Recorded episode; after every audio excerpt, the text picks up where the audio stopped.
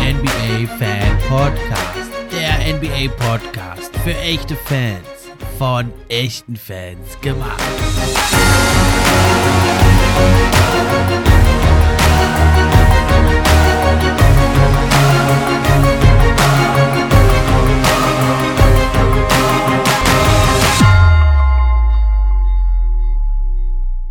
Hi, hallo und herzlich willkommen zur neuen Episode vom NBA Fan Podcast. Ich bin wie immer euer Gastgeber Steffen und auch heute freue ich mich über jeden, der dabei ist.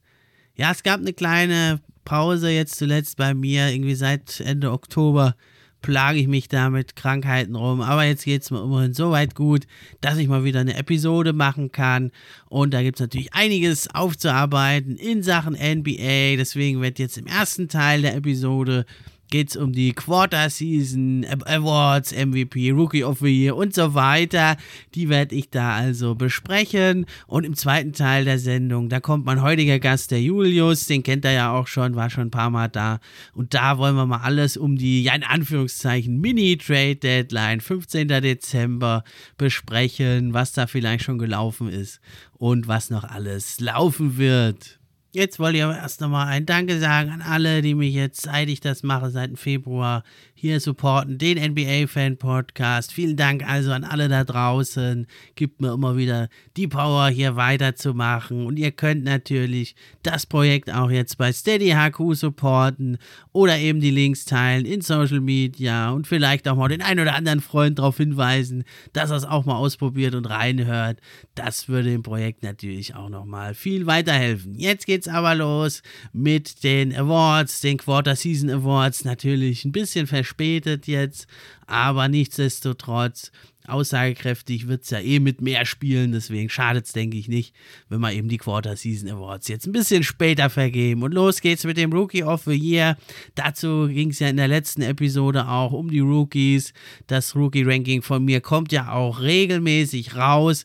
Deswegen denke ich, können wir das hier an dieser Stelle ein bisschen kürzer halten. An Nummer 1 liegt da also bisher in der Saison ja, und da liegt bei mir nach wie vor an Nummer 1 Evan Mobley von den Cleveland Cavaliers. Der legt also diese Saison exakt 13,8 Punkte, 8,4 Rebounds, 2,5 Assists, 0,9 Steals, 1,8 Blocks auf. Also ihr merkt schon, das ist ein Statsheet-Stuffer. Habe ich ja auch schon in den vorherigen Episoden gesagt. Der erfüllt die Erwartungen voll auf. Ich finde, man kann ihn durchaus mit einem Kevin Garnett im gleichen Alter vergleichen. Kevin Garnett kam ja deutlich jünger in die Liga, Mobley ein bisschen älter. Das heißt jetzt nicht, dass er so stark wird mal wie Kevin Garnett, aber das Potenzial ist eben da und er kann so stark werden wie Kevin Garnett. Vielleicht vielleicht sogar noch ein bisschen stärker, aber na, lassen wir mal die Kirche im Dorf. Ja, das muss man natürlich abwarten. Aber das Potenzial ist da. Er ist schon absolut ein Defensivanker. Ja, es fehlt ihm natürlich noch die Muskelmasse, die muss er langfristig sich draufpacken. Er hat natürlich jetzt auch einen idealen Fit neben sich mit Jared Allen, der ihm da also auch nochmal den Rücken frei hält und Mobley kann da wirklich hin und her springen. Und er kann ja eben mit seinen schnellen Füßen, mit seiner Beinarbeit in den Passwegen wildern und auch Blocks raushauen. Das ist schon ganz fantastisch. Dazu noch, weil er ja früher der Evan Mobley kleiner war, ist er auch noch ein guter Playmaker. Der Wurf ist noch ein bisschen in der Entwicklung, aber man muss sagen, ähm, die Field Goal Percentage ist ja schon richtig gut für einen Rookie bei 47,2 Prozent aber was vor allem Hoffnung gibt dafür, dass der Dreier dann in Zukunft vielleicht auch noch besser fällt. Das ist die Free Throw Percentage, also die Freiwürfe und da trifft er satte 77,3 äh, Prozent. Das ist schon nicht schlecht und das ist auch immer ein Indikator dafür, dass ein Spieler auch äh, sich mal von Downtown oder zumindest von der Midrange da noch verbessern kann. Ja, aber es ist ein ganz toller Draft-Jahrgang, das habe ich ja schon immer wieder gesagt. Auch in der Mock-Draft habe ich ja ähm, Tipps da abgegeben, teilweise richtig gelegen, teilweise natürlich auch daneben gehauen, aber ja, so im Großen und Ganzen sieht man, das sind unheimlich viele tolle Spieler hier, wie auch der Wagner, äh, Josh Giddy, Alperin Schengen, wie sie alle heißen, Bones Highland, Jalen Green, Jalen Sachs, Davion Mitchell. Also ein ganz fantastischer Jahrgang und da kommt ja dann auch morgen wieder das neue Rookie-Ranking von mir raus. Aber den Rookie of the Year, den werden, glaube ich, drei Mann unter sich ausmachen. Das ist eben der Evan Mobley. Dem wird es jetzt nach einem Viertel der Saison oder etwas mehr geben. Dann auf Nummer 2 habe ich Scotty Barnes, überraschend ja hochgedraftet von den Raptors, zeigt aber, dass es zu Recht war. Er legt nämlich satte 15,2 Punkte auf. Nicht schlecht für einen, der eigentlich also nur so einigermaßen werfen kann. Ja, er hat einfach irgendwie so ein Gespür dafür. Und auch da die äh, Freiwurf, Freiwurfquote 72,6 Prozent deutet darauf hin, dass er vielleicht auch mal an einem Wurf ja, entwickeln kann, in der Midrange zumindest. Und äh, muss man sagen, gegenüber dem College hat er sich eh schon stark verbessert. Und das auf dem NBA-Niveau. Aber er ist ja nicht vor allem ein Scorer, das macht er zwar toll, aber er ist ja eigentlich mehr so ein Glue-All-Around-Guy, ein Glue-Guy, der die Mitspieler auch besser macht. Und das sieht man wirklich, wie wichtig er jetzt schon ist für das Raptors-Team mit 8,3 Rebounds, 3,3 Assists, auch für ein Small Forward, Power Forward, richtig viel. Und auch die Defensive mit 1,1 Steals in einem Block richtig gut. Also Scotty ist da mit im Rennen um den Rookie of the Year Award. Das hätte ich vorher nicht ganz so erwartet. Ich hätte ihn da eher so im zweiten Teil gesehen, wo jetzt Franz Wagner, Josh Giddy sich da aufhalten. Aber das ist echt spannend und das wird, glaube ich, auch ganz, ganz lange spannend bleiben. Und dann kommt jetzt noch ein dritter Mann ins Getümmel, Kate Cunningham von meinen Detroit Pistons, der also wirklich mit ganz, ganz großen Sprüngen von hinten rankommt. Der hat ja zu Beginn der Saison äh, viele Spiele verpasst, hat dann also erstmal miserabel getroffen, aber das hängt ihm jetzt noch ein bisschen nach, aber die ist jetzt schon kometenhaft nach oben gestiegen und der hat einfach alles bestätigt, was ich vorher schon immer, ich, ich beobachte ihn schon seit vielen Jahren, habe es mir immer gewünscht, dass er zu den Pistons kommt. Ein Traum ist in Erfüllung gegangen und äh, er hat einfach nicht enttäuscht. Das war mir auch für, und andere natürlich auch völlig klar. Das ist ein Superman, Allround. Das wird ein absoluter All-Star. Dave Bing hat ja zuletzt in einem Pistons-Spiel gesagt, er, also dass er mehrfacher All-Star wird, findet er auch. Aber es ist keiner, um den man sein Team rum aufbaut. Also Dave Bing, absolute Pistons NBA-Legende, versteht sicher viel mehr als ich von Basketball. Aber ich glaube und hoffe, da liegt er falsch. Denn was Kate Cunningham jetzt schon als Rookie zeigt, ist unglaublich. Er kann sich eigentlich jederzeit seinen eigenen Wurf kreieren. Der fällt jetzt noch nicht so gut. Aber wenn der dann fällt, ist er nicht mehr zu stoppen.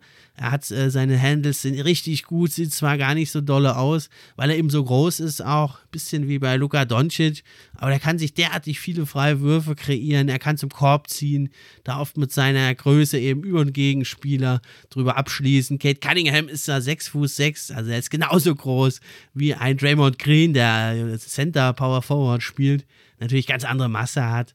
Oder er ist genauso groß und er kann also über kleine Guards abschließen. Und er greift auch eine Menge Rebounds ab.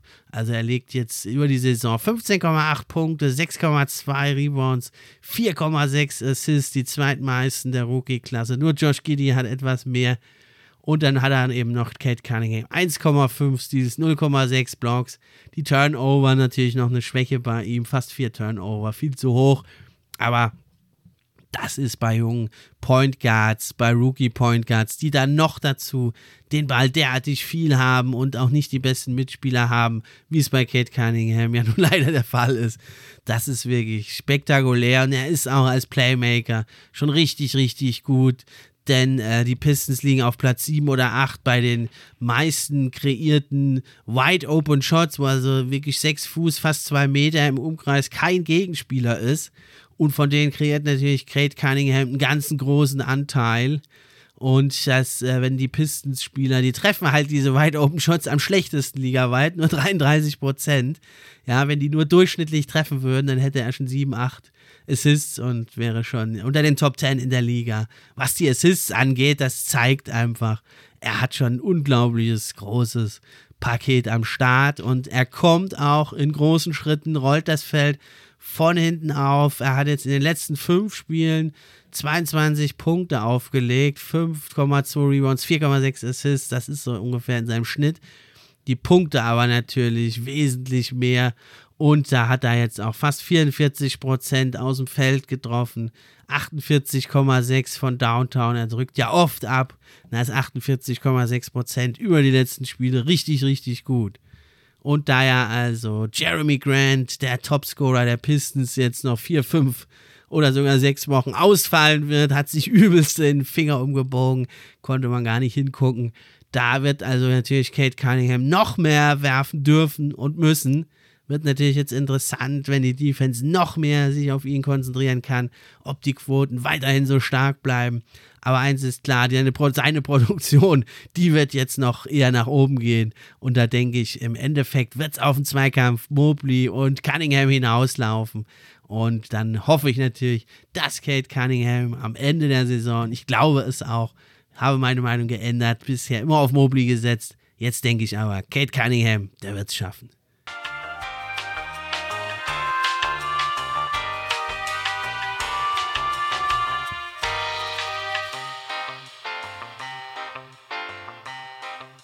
Weiter geht's mit dem Most Improved Player Award. Auch ein ganz, ganz spannender Award, wie ich finde, der aber oft da nicht so den Respekt bekommt, den er eigentlich verdient. Denn das ist doch eine ganz tolle Sache, wenn Spieler sich verbessern und stark verbessern. Das finde ich, macht doch richtig Spaß. Genauso wie beim Rookie of the Year. Das sind für mich eigentlich so die spannendsten Awards. Dann bei den MVP, das ist ja oft so eine Für- und Wider-Diskussion. Das sind ja alles fantastische Spieler und da ist oft Geschmackssache und ein bisschen unklar, wer wann, wie, warum MVP wird. Aber wenn sich ein Spieler verbessert, ist das doch was richtig Tolles. Ja, und da gibt es ja eine ganze Reihe von Kandidaten.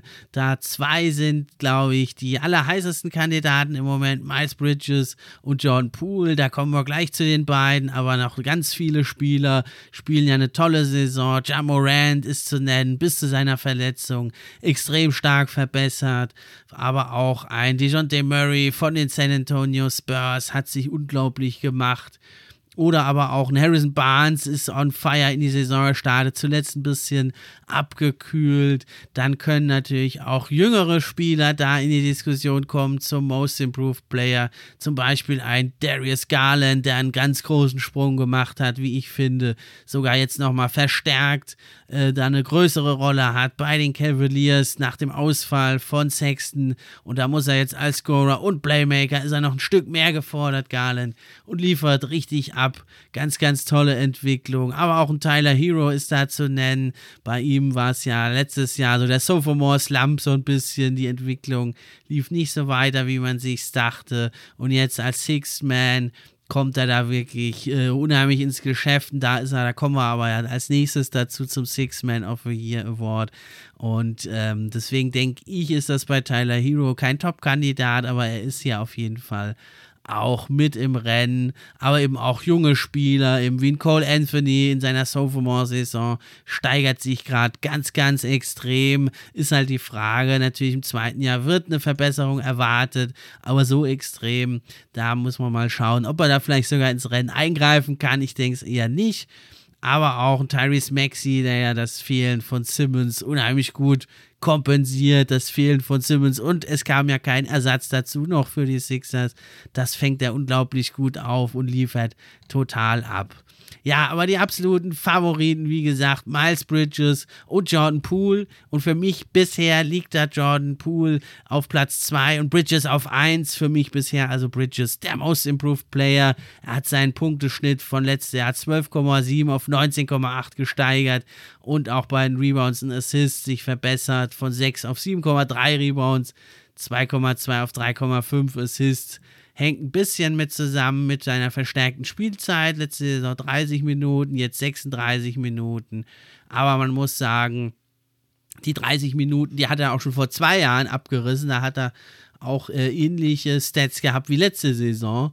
Und jetzt eben damit 23 in der vierten NBA-Saison doch nochmal so einen krassen Schritt nach vorne zu machen, das bringt äh, für mich Bridges da auf Platz 1. Man muss sagen, ähm, das Shooting, er ist brandheiß in die Saison gestartet, jetzt ist er von, äh, vor allem von draußen aus der Dreier-Range ein bisschen abgestürzt, nur noch bei 33 Prozent, also unter seinem Karriereschnitt aber ja, im True Shooting macht das dann 56,4 Prozent, also immer noch im Ligaschnitt, bisschen abgesunken, liegt aber eben auch an der erhöhten Usage Rate, ja, von 17,3 auf 22,6 Prozent bei ihm gestiegen, also eine richtig große Rolle, die er da spielt. Man muss sagen, er ist ja auch jetzt wirklich im Rebounding und in der Defense deutlich verbessert, das war ja bisher immer seine Schwäche Und da muss man sagen, wenn man sich die On-and-Off-Stats anschaut, bei ihm pro 100 Possessions, einen Riesensprung nochmal gemacht. Vor zwei Jahren, da war er noch ein Minusspieler, da hat, er, da hat der Gegner 7,6 Punkte mehr gemacht mit ihm auf dem Feld. Letzte Saison waren es dann schon 3,3 Punkte, die die Hornets mehr machten pro 100 Possessions. Und jetzt sind es satte 10,7 Punkte pro 100 Possessions, die die Hornets mehr machen als der Gegner. Und das sind also im 87. Perzentil ist er da. Und man muss sagen, das ist sowohl in der Offense, da sind es knappe drei Punkte, die das Team mehr mit ihm punktet, als wenn er nicht dabei ist. Und vor allem aber in der Defense, da macht der Gegner, sagt er, acht Punkte weniger, wenn er auf dem Feld steht. Da ist er im 89. Perzentil. Hängt natürlich auch mit den Mitspielern ab, aber trotzdem, wie ich finde, ein richtig guter Indikator, um das eben zu zeigen, wie wertvoll so ein Spieler geworden ist. Ja, genauso wertvoll, ähnlich wertvoll ist auch Jordan Poole. Bei ihm ist der Sprung ganz ähnlich. Letzte Saison 12 Punkte, jetzt sind es 18 und auch bei Assists von 1,9 auf 3,4 und bei den Rebounds von 1,8 auf 3,4. Bei ihm ist es so, die Quoten sind äh, aus dem Feld insgesamt äh, gleich wie letztes Jahr, aber von Downtown etwas gesunken. Allerdings spielt er 11 Minuten mehr. Warum sehe ich den jetzt auf Platz 2? Zum einen äh, hat er das eben zum Ende der letzten Saison schon gezeigt und hat da eben viel, viel mehr gespielt. Ja, und hat zum Ende der Saison schon gezeigt, dass er eigentlich, hat er eigentlich das schon aufgelegt, was er jetzt auch auflegt in der neuen Saison. Das macht für mich den Sprung dann daher nicht so groß, weil wir ja jetzt den Sprung betrachten von der letzten zu dieser Saison. Ja, und die end, endgültigen Zahlen letzte Saison sind natürlich nicht so hoch, aber eben zum Ende der Saison hat er das schon aufgelegt. Und hätte er mehr gespielt zu Beginn der Saison, dann hätte er das vielleicht auch schon die gesamte letzte Saison äh, zumindest äh, in der Art auflegen können. Ja, das macht für mich bei ihm den Schritt nicht ganz so groß und deswegen habe ich ihn da auf Platz 2.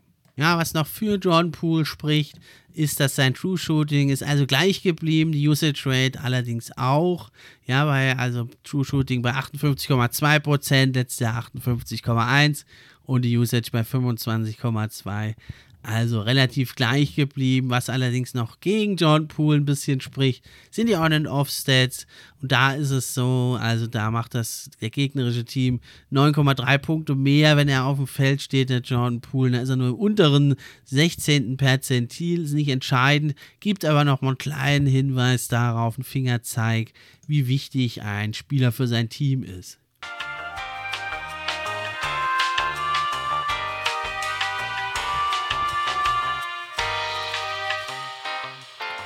Dann geht's weiter mit dem Six Man of the Year Award. Und da kommen also mehrere Leute in Frage. Gibt es einige tolle Leute von der Bank. Zum einen natürlich der Gewinner des Awards im letzten Jahr, Jordan Clarkson von den Utah Jazz, spielt auch wieder eine richtig gute Runde. Außerdem auch ein Bobby Portis bei den Milwaukee Bucks, hat auch immer wieder jetzt mal gestartet sogar, macht seine Rolle da auch sehr, sehr gut. Und dann ist noch im Gespräch Montrezl Harrell, der in Washington wirklich auftrumpft, neu erblüht, nachdem er ja bei den Clippers schon der Energizer von der Bank war. Bei den Lakers hat es dann nicht ganz so funktioniert, aufgrund der Teamchemie und andere Dinge. Ja, und jetzt äh, blüht er wieder auf bei den Washington Wizards. Da ist er also auch ein richtig guter Benchman und natürlich der Defensive äh, äh, Superman Alex Caruso, der ist da auch mit in der Konversation, genauso wie Jalen Brunson von den Dallas Mavericks. Aber bei mir steht ein anderer, wie bei den meisten wahrscheinlich, ganz oben auf der Liste. Und das ist Tyler Hero, der also ja wirklich den Hero bringt von der Bank bei den Miami Heat. Und man muss sagen, er hat ja schon als Rookie ziemlich gut gestartet in seine NBA-Karriere ja, er hat ja als Rookie schon wirklich sagenhafte äh, Scores aufgelegt, 13,5 Punkte bei fast 40 Prozent von der Dreierlinie. Und das Ganze hat er ja in den berühmten Playoffs in der Bubble, da noch übertroffen mit 16 Punkten, die er da gemacht hat im Schnitt als Rookie in den Playoffs. Das war aber natürlich, wie alle wisst, eine ganz besondere Situation. Und die jungen Teams, die waren ja richtig gut. Auch die Phoenix Suns haben ja alle Spiele in der Bubble gewonnen. Ja, und diese besonderen Umstände da, wie so ein permanentes Trainingscamp, das kam natürlich den Miami Heat und Tyler Hero da sehr, sehr entgegen. Da war es klar, eigentlich den meisten Leuten, dass er da nicht äh, sofort noch den nächsten Schritt hinterher schiebt. So war man dann also doch ein bisschen, ja, ich will nicht sagen enttäuscht, aber also es war nicht das, was man sich erhofft hat in der zweiten Saison. Er hat sich zwar etwas steigern können, da auch vor 15 Minuten, aber seine Quoten, die gingen noch ein Stück weit runter und überhaupt so sein Impact auf dem Feld, sodass man also letzte Saison danach 15, 14, 15 Spielen sich entschloss, dann Spolstra bei den Heat, der Coach, ja, Hero eben äh, rauszunehmen aus der Starting Five schon. Da kam er dann schon von der Bank und das ist seine Rolle auch in diesem Jahr in 25 Spielen. Siebenmal war er Starter, aber das eigentlich nur wegen Ausfällen. Da sind ja die Heat wie viele Teams leider etwas gebeutelt. Und diese Saison, also Tyler Hero, ganz, ganz äh, vorne, sicherlich in allen Rankings wahrscheinlich. Zum Six-Man of the Year mit 20,3 Punkten, also 5 Punkte mehr als letztes Jahr und richtig stark. 5 Rebounds, 3,7 Assists. Dazu also bei guten Quoten 38% aus dem Feld und auch ein ganz ordentliches True-Shooting hat er daher. Darum ist er ganz klar die Nummer 1 beim Six-Man of the Year. Damit kommen wir dann zum Coach of the Year Award. Auch da gibt es eigentlich eine ganze Reihe von, also wirklich heißen Kandidaten. Zum einen ist da zu nennen JB Bickerstaff, der also einen super Job macht bei den Cavaliers und die stehen ja auf einem sensationellen vierten Platz in der Eastern Conference mit 17 zu 12. Sensationell. Mal schauen, wo sie da abschließen letztendlich die Saison. Das ist aber sensationell wirklich. Vor allem also auch mit einem sehr, sehr jungen Team und auch von Verletzungen geplagt. Mobley schon ein paar Spiele verpasst. Colin Sexton ganz viele Spiele jetzt verpasst. Hier und da dann nochmal andere Leute. Aber die Youngster, Darius Garland hat aufgetrumpft, Jared Allen spielt eine fantastische Saison. Und mit einem sehr ungewöhnlichen Line-Up schaffen sie es da bei den Cavaliers, ja mit drei Big Men eigentlich, Jared Allen, Mobley und Markanen, ein sehr großes, ungewöhnliches Line-Up. Muss man schauen, ob die Gegner das ein bisschen entschlüsseln im Laufe der Saison, aber bisher ganz, ganz stark. Ja, im Westen auch ganz, ganz stark zwei Teams und zwei Coaches, die Warriors mit 23 zu 5. Dann ist natürlich klar, Steve Kerr ist da natürlich auch wieder mit zu nennen im Rennen um den Coach of the Year. Letzte Saison hat man ihn so ein bisschen kritisiert, dass er da am, ja, viel Ballbesitz, Teamplay, äh, also was heißt viel Ballbesitz, am äh, Ballbesitz, äh, also nicht so viel Ballbesitz für Steph Curry, dass er am Teamplay festgehalten hat. Das lohnt sich aber wirklich diese Saison. Hätten sie das letzte Saison nicht schon so gemacht, dann wären die ganzen, ganzen Spieler da, die Pools und äh, Toscano Anderson und wie sie alle heißen, wären ja nicht so stark, vor allem auch in der Defense. Die Warriors ja mit der besten Defense bisher in dieser gesamten Saison von allen Teams. Draymond Green zieht da die Fäden. Das ist wirklich sensationell. daher natürlich Steve da auch im Rennen. Ja, auch im Rennen natürlich Monty Williams mit den Suns. Letztes Jahr musste er schon Tom Thibodeau den Vortritt lassen. Und jetzt, äh, diese Saison, wird das wahrscheinlich auch nicht kriegen. Dabei ist es sensationell, was er da abzieht. Mit den Phoenix Suns. Letzte Saison schon auf dem zweiten Platz. Abgeschlossen in der starken Western Conference. Und jetzt mit 22 zu 5 Siegen. Wirklich gleich auf, Kopf an Kopf mit den Warriors, mit denen sie sich auch schon ein paar Schlachten geliefert haben. Richtig stark. Hat natürlich auch viel mit Chris Paul zu tun. Aber ganz fantastisch. Ja, für mich aber die Nummer 1 bisher bei diesem Award ist ganz klar von den Chicago Bulls der Coach. Billy Donovan, ja, man steht sensationell mit 17 zu 10 Siegen auf dem zweiten Platz in der Eastern Conference, zuletzt arg, arg gebeutelt von Corona. Das Spiel am Dienstag gegen die Pistons musste sogar abgesagt werden. Und da ist also für mich nochmal Billy Donovan ganz weit vorne dran, denn letzte Saison das Team nur bei 31 zu 41 und jetzt haben sie schon über die Hälfte der Siege da nach nur 27 Spielen. Ganz, ganz fantastisch. Und er hat natürlich auch eine schwierige Ausgangssituation gehabt, weil er halt ganz, ganz viele, zwar hochkarätige, aber doch eigentlich fast ein komplett neues Team da zusammenbauen musste. Also mit Lonzo Ball, DeMar DeRozan, Vucevic kam ja letzte Saison schon und Caruso. Dann gleich der Ausfall von Patrick Williams. Ja, und da aus diesen Spielern da eine schlagkräftige Truppe zusammenzustellen. Und man muss sagen, er hat wirklich von Beginn an das richtige Rezept gefunden. Ja, in der Offense steht man sozusagen nur auf dem 13. Platz beim Offensive Rating. Da hatte man sie stärker erwartet. Dafür aber ganz toll auf dem siebten Platz im Defensive Rating. Man stand sogar schon höher da denke, das wird sich ein bisschen angleichen, vielleicht dann letzten Endes beides mal in den Top 10 oder um die Top 10 herum und da aus so einer neu zusammengewürfelten Truppe von Beginn an das richtige Rezept zu finden. Viele Isolations, viele Zweier, wenige Dreier mit die wenigsten der Liga. Das war also nicht klar, dass das gleich von Anfang an so gut funktioniert.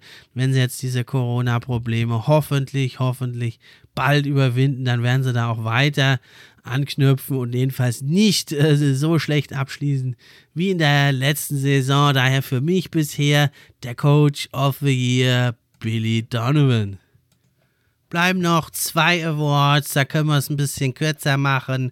Beim Defensive Player of the Year Award, da ist es für mich äh, ganz klar dieses Jahr Draymond Green, der einfach die Golden State Warriors so stark macht und ihnen da ermöglicht, so zu spielen, wie sie es eben tun. Klein, schnell, spielfreudig, bissig in der Defense und aus diesen ganzen Damian Mitchell und äh, wie sie alle heißen, Jordan Poole, Steph Curry, Wiggins, naja, ist ja ein, ein ganz guter Athlet, der hatte schon immer Anlagen zum guten Verteidiger, war es aber noch nie. Ja, und wie dieses Team von eigentlich schlechten individuellen Verteidigern oder höchstens durchschnittlichen individuellen Verteidigern von Draymond Green, aber natürlich auch von Steve Kerr auf dem Feld, aber eben von Draymond Green angeführt wird, ist einfach unglaublich. Und er ist da der Difference Maker und deswegen geht für mich Stand heute kein Weg dran vorbei am Defensive Player of the Year Award für Draymond Green. Ja, und das begünstigt ihn natürlich auch, dass die Wähler wahrscheinlich ein bisschen müde sein werden. Rudy Gobert, der macht natürlich weiterhin seine Leistung. Fantastischer Verteidiger, der absolute Anker bei den Jazz, ermöglicht ihnen auch da so zu spielen. Aber ja, die Jazz haben doch durchaus den einen oder anderen ordentlichen Verteidiger, Mike Conley zum Beispiel zu nennen, haben sie da in ihren Reihen. Und das ist, das ist halt ein starker Veteran, eingespielte Truppe. Ja, und bei den Warriors sind es doch viele junge, unerfahrene Spieler. Und die da so zu so einer defensiven Einheit zusammenzuschweißen, hebt Draymond dafür nicht mich nochmal rüber. Ne? Natürlich im Rennen ist auch Michael Bridges. Da muss man sagen, ist halt ein Wing Defender, ist die Frage. Meistens ist er da im Nachteil gegenüber den Big Men und er hat im Team auch noch einen sehr guten Big Man hinter sich, eben nämlich mit Aiton. Ja, und deswegen wird es wahrscheinlich für Bridges, äh, sollte er zwar in eins der beiden All-Defensive Teams kommen, war er letztes Jahr schon fast drin, aber für einen Defensive Player of the Year wird es, glaube ich, denke ich, nicht reichen, noch nicht. Ja, dann gibt es noch weitere Kandidaten. Natürlich ein üblicher Verdächtiger Matthias Fallbull. Fantastische Defense zuletzt. Curry an der Rekordjagd gehindert. Bei ihm aber auch eben, ist halt ein Wing Defender. Da wird er ein bisschen benachteiligt immer bei diesem Award und hat aber genau wie Michael Bridges auf einem ähnlichen Niveau spielen beide, hat er aber einen ja fast noch besseren Verteidiger hinter sich, wenn der nicht verletzt ausfällt, ist es nämlich Joel Embiid und da wird es wahrscheinlich dann die Chancen von Falbull auch schmälern, sodass ich denke, wenn alles so weitergeht, geht da kein Weg an Draymond Green vorbei.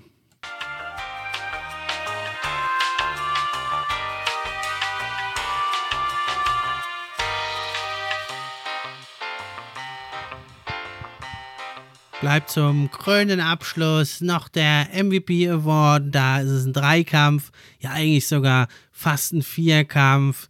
Denn da habe ich auf Platz 4 den letztjährigen MVP Nikola Jokic, der also jetzt auch diese Saison mit ganz ähnlichen fantastischen Zahlen, absurd geradezu seine On- and Off-Stats. Ja, und also wirklich absolut Weltklasse, wie er da das von Verletzungen gebeutelte Team der Denver Nuggets anführt. Und wie gesagt, absurde Stats da auflegst. 33 Punkte pro 100 Possessions machen sie da mehr mit ihm auf dem Court, als wenn er nicht auf dem Court ist. Vor allem defensiv gefällt er mir sehr, sehr gut. Und da ist er natürlich im 100. Perzentil, da gibt es also keinen, äh, kaum einen besseren Wert den da jemand hat. Also wirklich absolut sensationell. Nikola Jokic, jetzt fragt man sich natürlich, warum liegt der nur auf dem vierten Platz? Das hat unter anderem mit dem Champion und Finals MVP Janis Antetokounmpo zu tun, Der ist also wirklich auch wieder diese Saison sensationell. 27 Punkte, 11,6 Rebounds, sogar ein paar besser als letzte Saison und also auch absolut fantastisch bei den On- und Off-Stats, obwohl die Bucks ja auch ein sehr gutes, tief besetztes Team sind. Er ist zwar äh, beim True Shooting von 63 auf 60 Prozent runtergegangen, also immer noch ein toller Wert. Die Statistik bevorzugt ja wie bei Jokic auch die Big Man ein bisschen, aber alles, was da 60 Prozent mehr sind natürlich einsame Spitze. Und bei Giannis kommt dazu die Bugs von Verletzungen geplagt. Er muss immer mehr Aufgaben übernehmen und seine Usage Rate, die eh schon hoch war, 32,5 Prozent, ist wieder auf 34,1 Prozent gestiegen, ist fast die höchste seiner Karriere. Und die Assistrate, die hat er aber auch noch gesteigert. Also es zeigt, er macht sein Team besser. Und darum geht es ja beim MVP Award zentral und auch die On- und Offsets 18,3 Punkte machen sie da und da liegt er im 97. Perzentil. Deswegen sehe ich ihn da, also auch aufgrund vom Teamerfolg natürlich kurz vor Jokic. Ja, und dann, wer ist denn da noch besser, fragt ihr euch. Das sind zwei Leute, ganz klar Kevin Durant und Steph Curry. Fangen wir an mit Kevin Durant. Beide sind, wie gesagt, fast gleich auf Durant und Curry. Ich sehe jetzt hier Durant hauchdünn, nur auf Platz 2. Das kann sich aber nach fast jedem Spiel wieder ändern. Die beiden wirklich absolut klasse. Und dann nochmal ein Ticken, finde ich, vor Jokic und Giannis. Aber ist ein Stück weit auch Geschmackssache. Also, was macht der Herr Durant? Der macht 29,6 Punkte, die meisten in der Liga. 5,8 Assists, 7,8 Rebounds, spielt unglaubliche 37 Minuten, zur Not auch mal 40 oder mehr, um seine Brooklyn Nets zu tragen. Und äh, so wirklich unglaublich, was der Mann da abzieht. Auch mit ihm 11,1 Punkte mehr bei den On- und Off-Stats. Sein True Shooting ist zwar minimal gesunken von letzter Saison, da hat er absurde 66,6 Prozent gehabt, ist er jetzt auf nur 62,6 Prozent abgerutscht, liegt aber eben auch mit einer noch größeren Rolle, mit noch mehr Minuten und er hatte auch schon jetzt ein paar Triple Doubles oder nahe Triple Doubles aufgelegt. Einfach sensationell der Mann und da vergisst man fast, der war ja unglaublich schwer verletzt an der Achillessehne, eine ganze, über eine ganze Saison verpasst und dass der Mann so zurückkehrt, einfach unglaublich und nicht umsonst stehen ja die Brooklyn Nets an Nummer 1 im Osten ohne Kyrie Irving, unglaublich. Genauso unglaublich. Steph Curry, fantastische Zahlen, die er da auflegt. Jetzt hat er gerade noch den Dreierrekord gebrochen. Da geht es dann gleich mit dem Julius, meinem Gast, auch noch darum. Ja, warum ich jetzt äh, Steph Curry hier einen Tacken vorne sehe, ist wirklich also ziemlich, ja, Geschmackssache. Die nehmen sich da nicht viel in den Werten. Für mich macht es einfach Steph Curry, der für sein Team, glaube ich, noch ein bisschen wichtiger ist als, für, als sogar Durant. Ja, von den Zahlen, da lässt sich das nicht festmachen, aber für mich so vom Auge her ist halt Steph Curry der Inbegriff eben des Teamplayers, ja, der also sich nicht zu so schade ist, einen Haufen Screens zu setzen, mit die meisten in der Liga setzt er, der fordert nicht ständig den Ball und der hatte einfach diese Gravity, es ist jetzt so aufgefallen, man kann es kaum noch hören, aber er hat sie halt einfach, er zieht die ganze Defense auf sich, äh, Doppelteams, Triple-Teams und das schafft einfach so viele Räume und lässt die Mitspieler gut aussehen, wenn sie es denn ausnutzen können. Kelly Oubre konnte es nicht letzte Saison, andere jetzt wie Wiggins und Co. können es. Ja, und dann äh, eben auch jetzt defensiv ist er natürlich immer noch nicht gut, der Steph Curry, aber er ist bemüht, er kämpft und er trägt da auch seinen Teil bei zu der starken Warriors Defense und das macht es eben ihn einfach für mich noch, dass er diese kleinen Liedschlag noch vor Kevin Durant ist, aber da kann man natürlich trefflich drüber streiten und das wird jetzt auch, denke ich, die Saison, wenn hoffentlich sich keiner verletzt, wird das dann weiterhin ein toller 3- oder 4-Kampf bleiben. Ich denke, es wird sich dann, wenn es so weitergeht, auf die zwei, Steph Curry und Kevin Durant, fokussieren. Und da kann man jetzt viel streiten, aber ich finde eigentlich, deswegen ist der MVP Award für mich auch nicht ganz so entscheidend, weil das sind einfach tolle, fantastische Spieler und die sind eh total weltberühmt. Klar haben die gerne noch einen MVP Award jetzt, aber für die ist es für ihre Karriere nicht entscheidend. Ja, und für andere, wenn die mal Six Man of the Year werden oder eben auch Rookie of the Year, da gibt das halt einen Boost in die Karriere. Deswegen finde ich, ist das für die Spieler auch ein wichtiger Award noch und für MVP, seien wir mal ehrlich, wir freuen uns einfach dran an dem tollen Spiel, was die Spieler da liefern und äh, wer dann letztlich den MVP Award bekommt. Da kann man natürlich drüber streiten, aber verdient hat es eigentlich jeder oder fast jeder. Das waren also meine Quarter Season Awards. Gleich geht's weiter mit meinem Gast Julius zur Trade, zur Mini-Trade Deadline, 15. Dezember.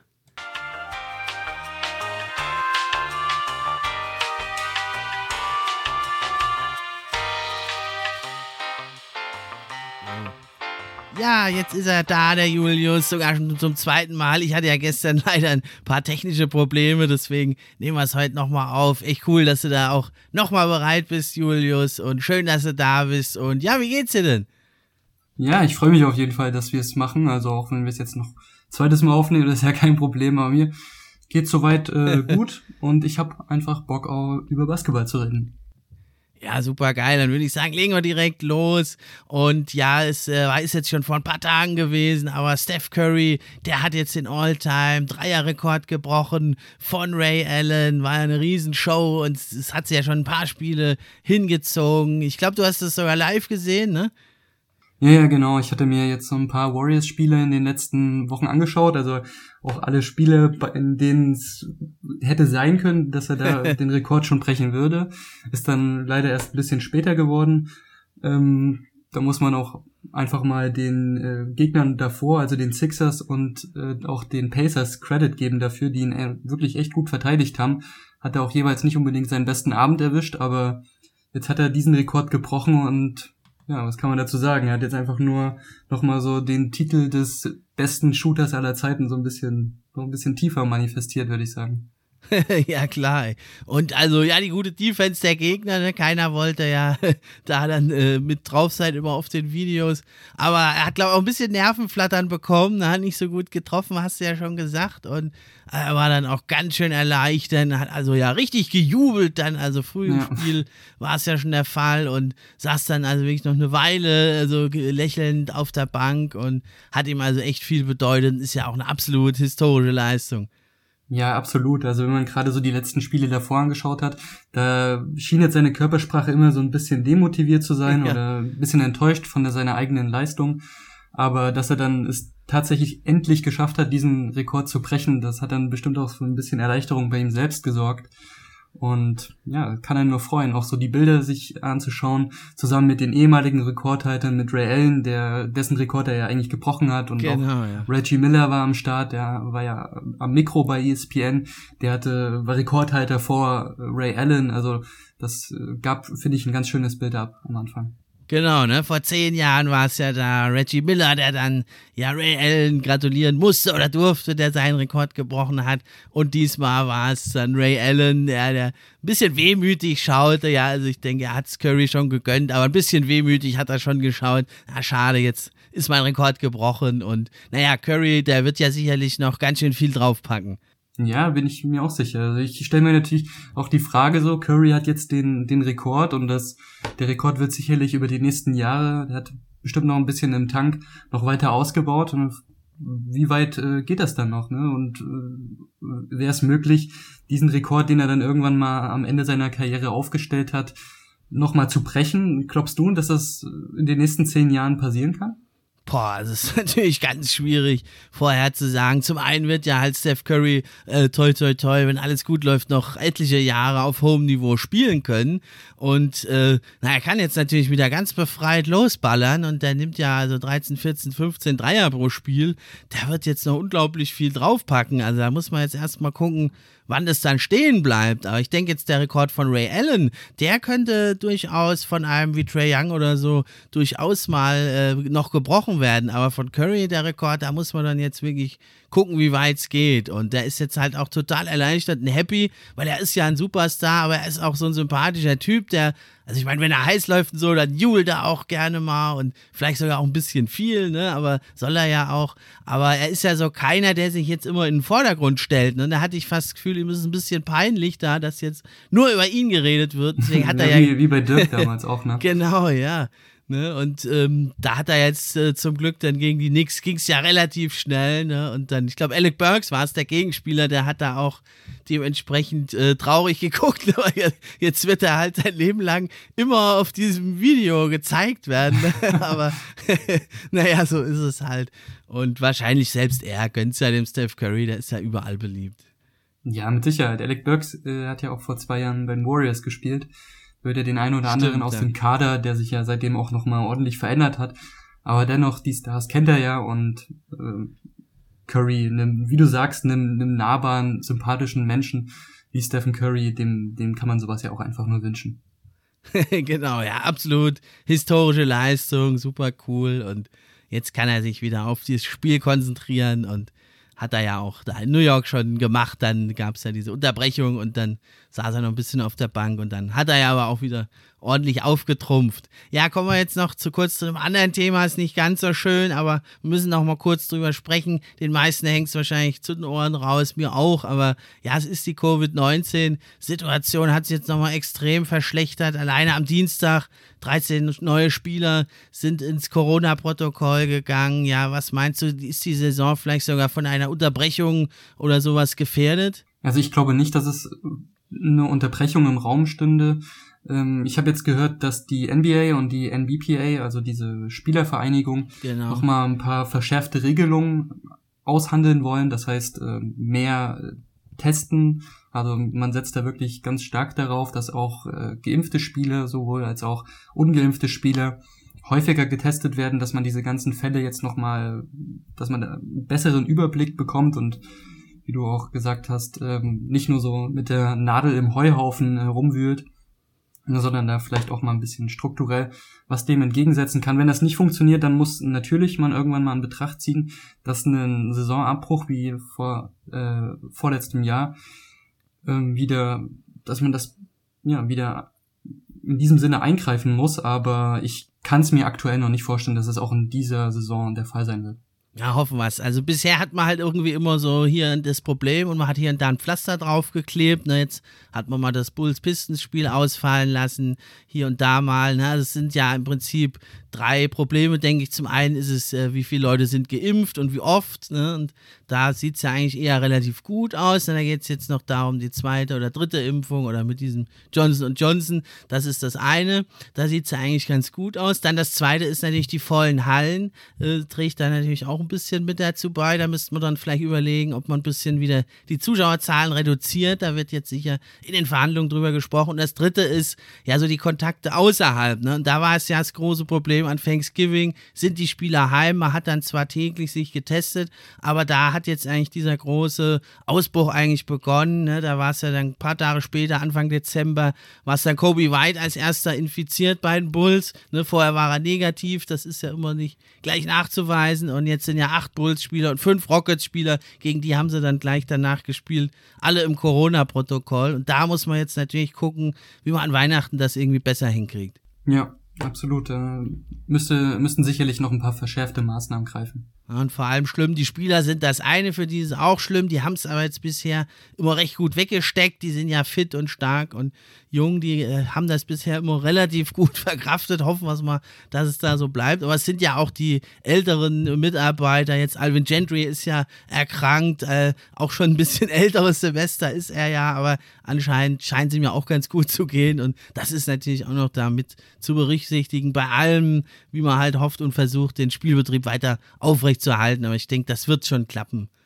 Ja, das, das muss irgendwie klappen. Also ich meine, ähm, zum Beispiel Joel Embiid war ja an Corona erkrankt vor wenigen Wochen und meinte ja auch, mhm. dass er eher schwierigen Verlauf hatte, teilweise gar nicht, gar nicht äh, davon ausgegangen war, überhaupt wieder aufs Basketballfeld zurückkehren zu können. Das hat ja dann stimmt, ja. zum Glück auch super geklappt. Also sein, seine Comeback-Zahlen äh, sprechen ja auch wirklich Bände, aber da kann man ja nur glücklich sein, dass es wirklich äh, so der Fall ist, dass er ohne langfristige Schäden davongekommen ist.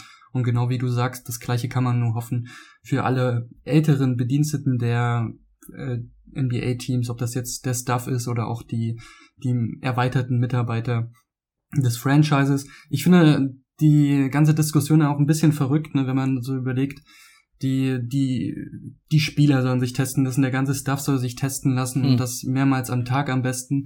Aber am Ende des Tages kommen dann oder zu den Spielen kommen dann 30.000 Menschen in die, in die Hallen rein. Ähm, das ist, finde ich, schon eine, eine verrückte Diskussion. Ich weiß nicht, ob man da wirklich bisher so den, den richtigen Ansatz hat. Also, dass man so diese ganze Verantwortung nur zu Lasten der, der Spieler und der, des Staff ähm, abwälzt. Ich denke mal, man wird nicht aus rationaler Sicht meiner Meinung nach nicht darum herumkommen, wirklich ähm, ja eine Zuschauerbeschränkung einzuführen. Ja, hoffen wir wirklich das Beste, ne? Weil die sitzen ja dicht gepackt, auch hinter der Bank direkt, ne? Und fragt man sich dann manchmal, was sollen die ganzen anderen Vorschriften und dann sitzt da Hinz und Kunst, sitzt, ja, ja, die, sitzt da die, rum, ne? Aber es geht halt um Kohle auch. Ja klar, das ist natürlich eine wichtige Einnahmequelle. Aber die Maskenpflicht, das ist ja auch so eine so eine Sache, die ich bei den Spielen, ja. ich mir die jetzt anschaue und nicht ganz so verstehe. Manche haben die Masken auf, äh, manche haben sie lassen ihren Kolben über lassen ihren Kolben über der Maske raushängen. Manche tragen die Maske gar nicht, so das ist dann so, das kann ich dann auch immer nicht ganz verstehen. Aber ja, dann wird die NBA definitiv jetzt nochmal anpacken müssen ja, dann hoffen wir das Beste. Und ja, kommen wir jetzt wieder zu interessanteren, angenehmeren Themen. Jetzt ist ja gestern, ich habe es hier mal Mini-Trade-Deadline genannt, aber an sich ist es ja eine Startline eher für äh, Trades. Jetzt am 15.12. sind viele Spieler verfügbar geworden für Trades, die also vor allem die jetzt in der Offseason gerade einen Vertrag unterschrieben haben. Äh, bei manchen gibt es dann noch Sonderfälle mit Bird-Rechten. Da ist zum Beispiel Taylor Horton Tucker. Der ist dann erst am 15. Januar verfügbar. Das sind so kleine Feinheiten. Aber wir wollen jetzt mal anfangen mit einem Team, was ja zwar auf dieser Liste jetzt vom 15.12. Spieler, die verfügbar sind, nur einen Tory Craig haben. Der ist nicht so spannend. Aber die haben ja schon von selbst vorher, vor ein paar Tagen, angekündigt, sie wollen viele Spieler verfügbar machen, wenn das Angebot stimmt. Das sind die Indiana Pacers. Hast du so früh in der Saison damit gerechnet, dass da eigentlich. Natürlich war es irgendwie schon überraschend, zumal man sich so in den letzten Jahren schon den Anspruch äh, gesetzt hat, man will so in Richtung Titelkandidat ähm, wandern oder will sich daran weiterentwickeln. Und dass man jetzt so nach einem wirklich sehr, sehr schlechten Start in die Saison so drastische Maßnahmen ergreift, das ist schon irgendwo überraschend. Mhm. Ähm, auf der einen Seite schon, ne? Aber natürlich, aber es ist auf der anderen Seite auch nachvollziehbar, weil wie gesagt, so ein schlechter Start in die Saison, sie stehen jetzt 12, 17 und da nimmt man noch mit in Betracht, dass sie eine relativ gute letzte Woche hatten, ja auch nur gegen die Warriors mhm. ganz knapp verloren. Dass man Konsequenzen ziehen muss, das war klar, dass sie jetzt hier so direkt den Weg des Rebuilds gehen, das ist äh, mutig. Mhm, aber ist ja noch nicht so ganz klar, ne, ob sie jetzt wirklich alle Spieler verkaufen und natürlich auch nur, wenn das Angebot stimmt, aber immerhin, sie machen sie verfügbar. Es kann natürlich auf der einen Seite so ein Schachzug sein, äh, den Spielern noch ein bisschen Feuer unterm Hintern zu machen. Das hätte ja dann geklappt, aber es ist wohl schon ein bisschen mehr dran Jahren. Man hat es ja öffentlich gemacht und man hat auch relativ ungewöhnlich äh, mit den Spielern dann sich zusammengesetzt und die Sache besprochen. Und äh, ich fand es sehr interessant, dass dann der, der Director of Basketball Operations der Pacers, wie ich gesagt hat, also auch Sabonis ist verfügbar und er sagt, wir haben also keinen so Star, der so ein Publikum anzieht wie jetzt früher Paul George. Und das ist natürlich schon äh, sehr direkte Worte. Also an sich stimmt's, stimme ich ihm da in der Sache zu, aber findest das ein bisschen äh, ungeschickt vielleicht von ihm, das so direkt zu sagen? Ja, also erstmal absolut richtig, dass er nicht auf einem Niveau mit Paul George ist, sowohl als äh, vermarktbarer Spieler als auch von der Leistung her, aber so eine Unterstützung von äh, deinem Chef hört sich natürlich irgendwie ein bisschen anders an. Ob das jetzt unbedingt gerechtfertigt ist, würde ich bezweifeln. er hat zwar, liegt zwar jetzt unter Rick Carlisle die eher schlechtesten Zahlen seit mehreren Jahren auf, aber dennoch ist er eine unglaubliche Force unter dem Korb. Wahnsinnig guter Pick-and-Roll-Spieler. Weiß nicht, ob er sich damit so ein bisschen auch die, die, die Trade-Option ein bisschen verspielt hat, so den Trade-Wert von einem Demonta Sabonis, wenn man seine Leistung so runtersetzt. ja, also das glaube ich jetzt eigentlich nicht. Ne? Der hat ja also auch einen sehr vernünftigen Vertrag, 18 Millionen und steigt dann leicht an, noch zwei Jahre, genau wie bei Turner. Äh, Levert, Jeremy Lamb auch ist jetzt verfügbar da. Also das sind alles interessante Werte und, und den Sabonis, den kennt man ja. Alle Teams kennen den und kennen seinen Wert. Denke ich jetzt nicht, dass so eine, so eine Aussage da den, den Wert runterdrückt und die Pacers, die arbeiten auch einfach immer so solide und vernünftig und da denke ich jetzt so eine Aussage, die, die wird da nicht schaden. Und also auch Turner war ja sehr interessant. Der hat ja wirklich jetzt sich sehr direkt geäußert, der Miles Turner, und sagte, also ich werde ja hier nur für einen Roleplayer gehalten. Äh, ich muss nur in der Ecke stehen und kann nicht alles zeigen, was ich drauf habe. Ich kann so viel Bier. Äh, würdest du ihm da zustimmen oder überschätzt er sich da ein bisschen? Ja, also ich finde, Miles Turner ist einer der, der besten defensiven Center in der Liga.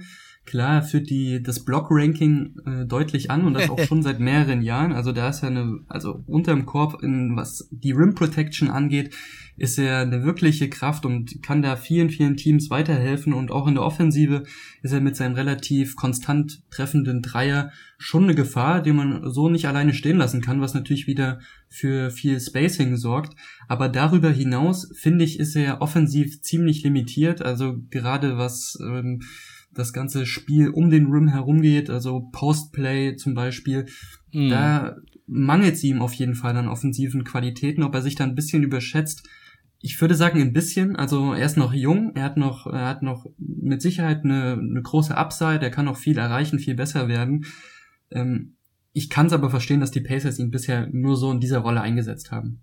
Ja, da geht es natürlich um den Fit mit Sabonis. Ne? Also im, im Post ist Turner natürlich genau. äh, nicht gut, da gebe ich dir völlig recht. Ich denke aber, man könnte ihn halt schon ein bisschen mehr Touches geben, ein bisschen ihn mehr einbinden, vielleicht auch mal ein Pick and Roll, äh, als Rimrunner ihn verwenden, ne? weil er doch schnell zu Fuß ist an sich.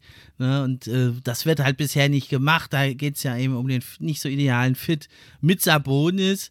Und ich denke schon, dass vielleicht Turner so 15, 16, 17 Punkte in einem anderen äh, System machen könnte, aber also ein richtig elitärer Scorer sehe ich ihn da auch nicht, bin ich völlig bei dir. Ne? Und das Ganze hat ja jetzt auch nur funktioniert, weil ja Sabonis und Turner persönlich äh, ein gutes Verhältnis haben, was ja auch nicht immer der Fall ist. Und nur deswegen hat das ja überhaupt so lange geklappt. Ja, und jetzt sind sie aber eben verfügbar, auch Caris LeVert. Ähm, ja, also was meinst du? Denkst du, die hauen jetzt wirklich alle Spieler da raus oder wird es doch eher so ein Retooling mit, dass man vielleicht LeVert, Lamp und Sabonis oder Turner abgibt, einen von beiden nur und sozusagen weiter da ums Play-In kämpft und sich ein bisschen verjüngt, sich ein paar Talente holt? Oder meinst du, die hauen jetzt wirklich alles raus?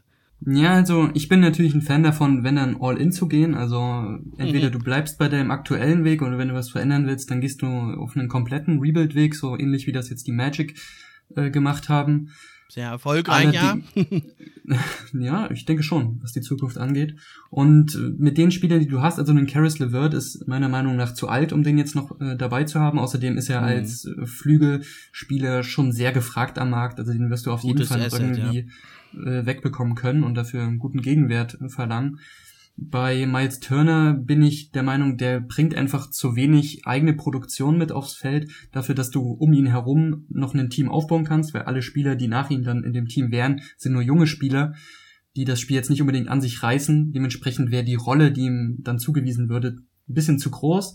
Der einzige, dem ich das zutrauen würde, ähm, wäre The Bonus. Der ist als, wie gesagt, als Pick-and-Roll-Spieler, kann der ein Spiel sehr gut aufziehen und ähm, ist ja auch noch jung mit 25. Also da würde es gehen, man muss halt nur darauf schauen, dass er was äh, in Sachen Entwicklungsschritte auch ungefähr auf einer Linie bleibt mit den jungen Spielern, die, die man dann später draftet oder per Trade ähm, akquiriert. Genau, ja. Naja, also und beide haben noch mehrere Jahre Vertrag, vernünftige Verträge um die 18 Millionen. Ja, dann äh, gucken wir doch mal. Also Interessenten für Turner hieß es vor allem die Knicks und die Hornets, aber auch die Warriors äh, eventuell könnten da interessiert sein. Ja, in New York könnte man ja ein Paket schnüren aus Obi Toppin und Nerlens Noel dann als Center, Backup Center und ein paar Picks. Meinst du, das wäre was für die Pacers? Ja, also ich denke, die Knicks sind auf jeden Fall kein schlechter Kandidat. Also Mitchell Robinson zum Beispiel, der soll ja auch so ein bisschen Stimmt, hinterfragt ja. werden, gerade in der Organisation. Den kann man ja in dieses Paket auf jeden Fall noch mit einbinden. Der ist ja auch wahnsinnig billig. Kostet ja bisher in diesem Jahr nur 1,8 Millionen und hat nur noch einen Vertrag für diese Saison. Also wenn du den noch irgendwie loswirst, wäre jetzt auch nicht schlecht. Eine Verlängerung ist da eher unwahrscheinlich. Ähm, aus Sicht der Pacers könnte man das, äh, könnte man das machen. Also Obi Toppin, denke ich mal, der hat noch eine gute Upside. Der hat, hat bisher es noch nicht geschafft, so wirklich seinen Anker zu setzen bei den Knicks. Aber wenn du jetzt zu einem Team gehst, dessen Erwartungen sehr, sehr niedrig sind für die nächsten Jahre und du dem erstmal Raum lässt und Zeit lässt, sich in Ruhe zu entwickeln, abseits der Aufmerksamkeit, sondern so ein bisschen im Schatten, kann sich peu à peu weiterentwickeln, dann das hat schon bei vielen Spielern ordentlich gefruchtet, bei denen man, die man vielleicht schon abgeschrieben hatte. Ähm, was die anderen Teams angeht, ich könnte mir tatsächlich auch vorstellen, dass er meinetwegen zu den Clippers geht. Die hm.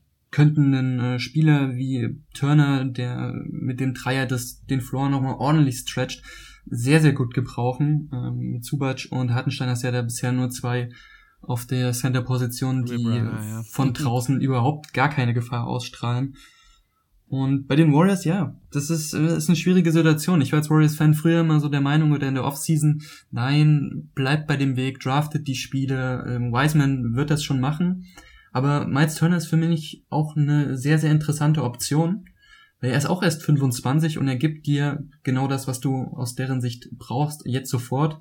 Ob man dafür auch die neuen Rookies, vor allem Kuminga, von dem ich ein sehr, sehr großer Fan bin, mhm. direkt abgibst, es wäre schwierig. Man würde natürlich weniger auf die, auf die Zukunft schauen, sondern eher direkt in die nächsten Jahre. Und das ist natürlich eine, eine Risikoinvestition.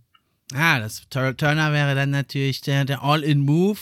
Aber ja, ich weiß auch nicht, ob die Warriors das machen. Zum einen ist ja Bob Myers, der GM, da nicht so bekannt dafür, während der Saison noch so viel umzustellen. Das haben die eigentlich noch nie gemacht, die Warriors.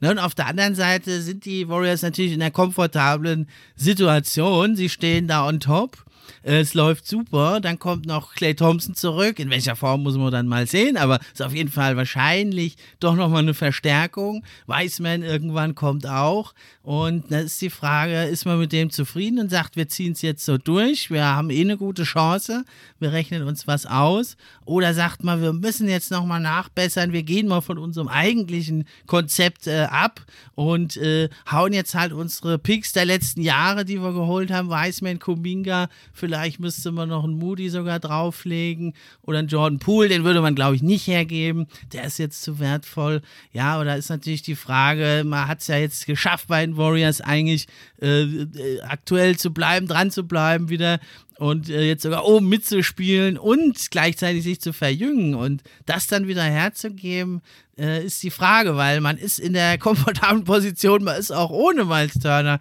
die beste Defense der Liga und äh, dann könnte man die natürlich nochmal verbessern mit Turner, der nicht nur Blockpartys abreißt, sondern auch die Gegner. Ich glaube, 45 Prozent treffen die nur am Rim, wenn er, wenn er da ist. Also ja, ist ganz, ganz schwierig. Ich glaube, sie werden es eher nicht machen, die Warriors. Ich denke es auch nicht. Also wäre es jetzt der Fall gewesen, dass mein, meinetwegen Wiseman schon in der Saison mit gestartet wäre, er hätte jetzt diese Verletzung nicht gehabt, dann hätte man sehen können, wie funktioniert er in dieser Saison, hat er die Entwicklungsschritte gemacht, die man sich von ihm erhofft hat. Und falls das nicht der Fall wäre, dann würde man eventuell den Trade in Betracht ziehen, aber da man jetzt auch gar nicht weiß, wie kommt er denn zurück, vielleicht erfüllt er ja tatsächlich diese Aufgaben, die man von mhm, ihm sehen ja. will, also äh, Rim Protection, äh, Pick and Roll und vor allem ja auch äh, das Rim Running so schnell äh, und beweglich in dem Fast Break zu sein, was er ja auch schon angedeutet hat in seinem ersten Jahr, dann brauchst du auf jemanden, äh, brauchst du so jemanden wie Miles Turner absolut nicht. Und wie du sagst, die Warriors sind nicht unbedingt bekannt dafür, jetzt während der Saison noch so wesentliche Änderungen vorzunehmen. Vor allem in so einer Saison, wo du aktuell die ligaweit beste äh, Mannschaft stellst mit 23,5, eher unwahrscheinlich, ja. Naja, und die Hornets könnten ja ein Paket schnüren aus Plumley, PJ Washington. Der ist zwar noch sehr billig jetzt, aber da würde die Rookie-Extension kommen. Die müsstest du dann ein bisschen bezahlen. Eventuell müsste man vielleicht noch einen der Rookies jetzt Book Knight, Kai Jones drauflegen. Hältst du das Paket für eins oder beide der Teams für sinnvoll? Ja, ich, ich bin da noch ziemlich unentschlossen. Also ich glaube, Miles Turner würde richtig gut in das Team von Hornets reinpassen. Aber wenn du dafür einen der jungen Rookies mit abgeben würdest, dann würde ich ins Zweifeln kommen, weil du bist ein Team, was jetzt eh nicht die sich jetzt eh nicht vor, vorsetzt, wir müssen in dieser Saison unbedingt eine wesentliche Rolle in den Playoffs spielen. Man will in, den, in die Playoffs kommen und, und das reicht eigentlich schon auch als Ziel für dieses Jahr erstmal. die, der Großteil des Kaders ist einfach noch in der Entwicklung und so sind auch die Rookies. Und wenn du jetzt sofort diese Teile, die halt andere Spiele, mhm. wie jetzt beispielsweise einen Miles Turner dazu holst, dann würde aus dir, das, das würde aus dir auch nicht sofort einen Playoff-Contender machen. Also. Das nicht, ne. Aber auf der anderen Seite waren ja die Hornets zuletzt unglaublich aggressiv, haben ja unheimlich viel für Hayward geboten. Und ähm, naja, also sie haben natürlich mit Lonzo Ball ihren Point Guard Superstar, das was natürlich Book Knight doch ein Stück weit ja entbehrlich macht. Man hat ihn ja bisher auch kaum eingesetzt. Der hat ja fast gar nicht gespielt. Man hat Ish Smith ihm vorgezogen. Unglaublicherweise, also ohne jetzt Ish Smith äh, zu nahe treten zu wollen, aber er ist ein Veteran ohne Wurf. Oder mhm. höchstens mal in der Midrange und dann Book Knight jetzt erst nur einzusetzen und auch Kai Jones, der spielt ja trotzdem fast nicht und JT4 nur jetzt einzusetzen, äh, weil sie halt so viele Ausfälle haben, das äh, deutet ja eigentlich eher darauf hin, dass sie da nicht so überzeugt sind von ihren Rookies und dann könnte man die natürlich auch abgeben. Und es würde natürlich zu diesem aggressiven Konzept passen, Hayward zu holen, jetzt noch Turner zu holen und halt richtig anzugreifen. Ja, absolut, da hast du auf jeden Fall einen Punkt.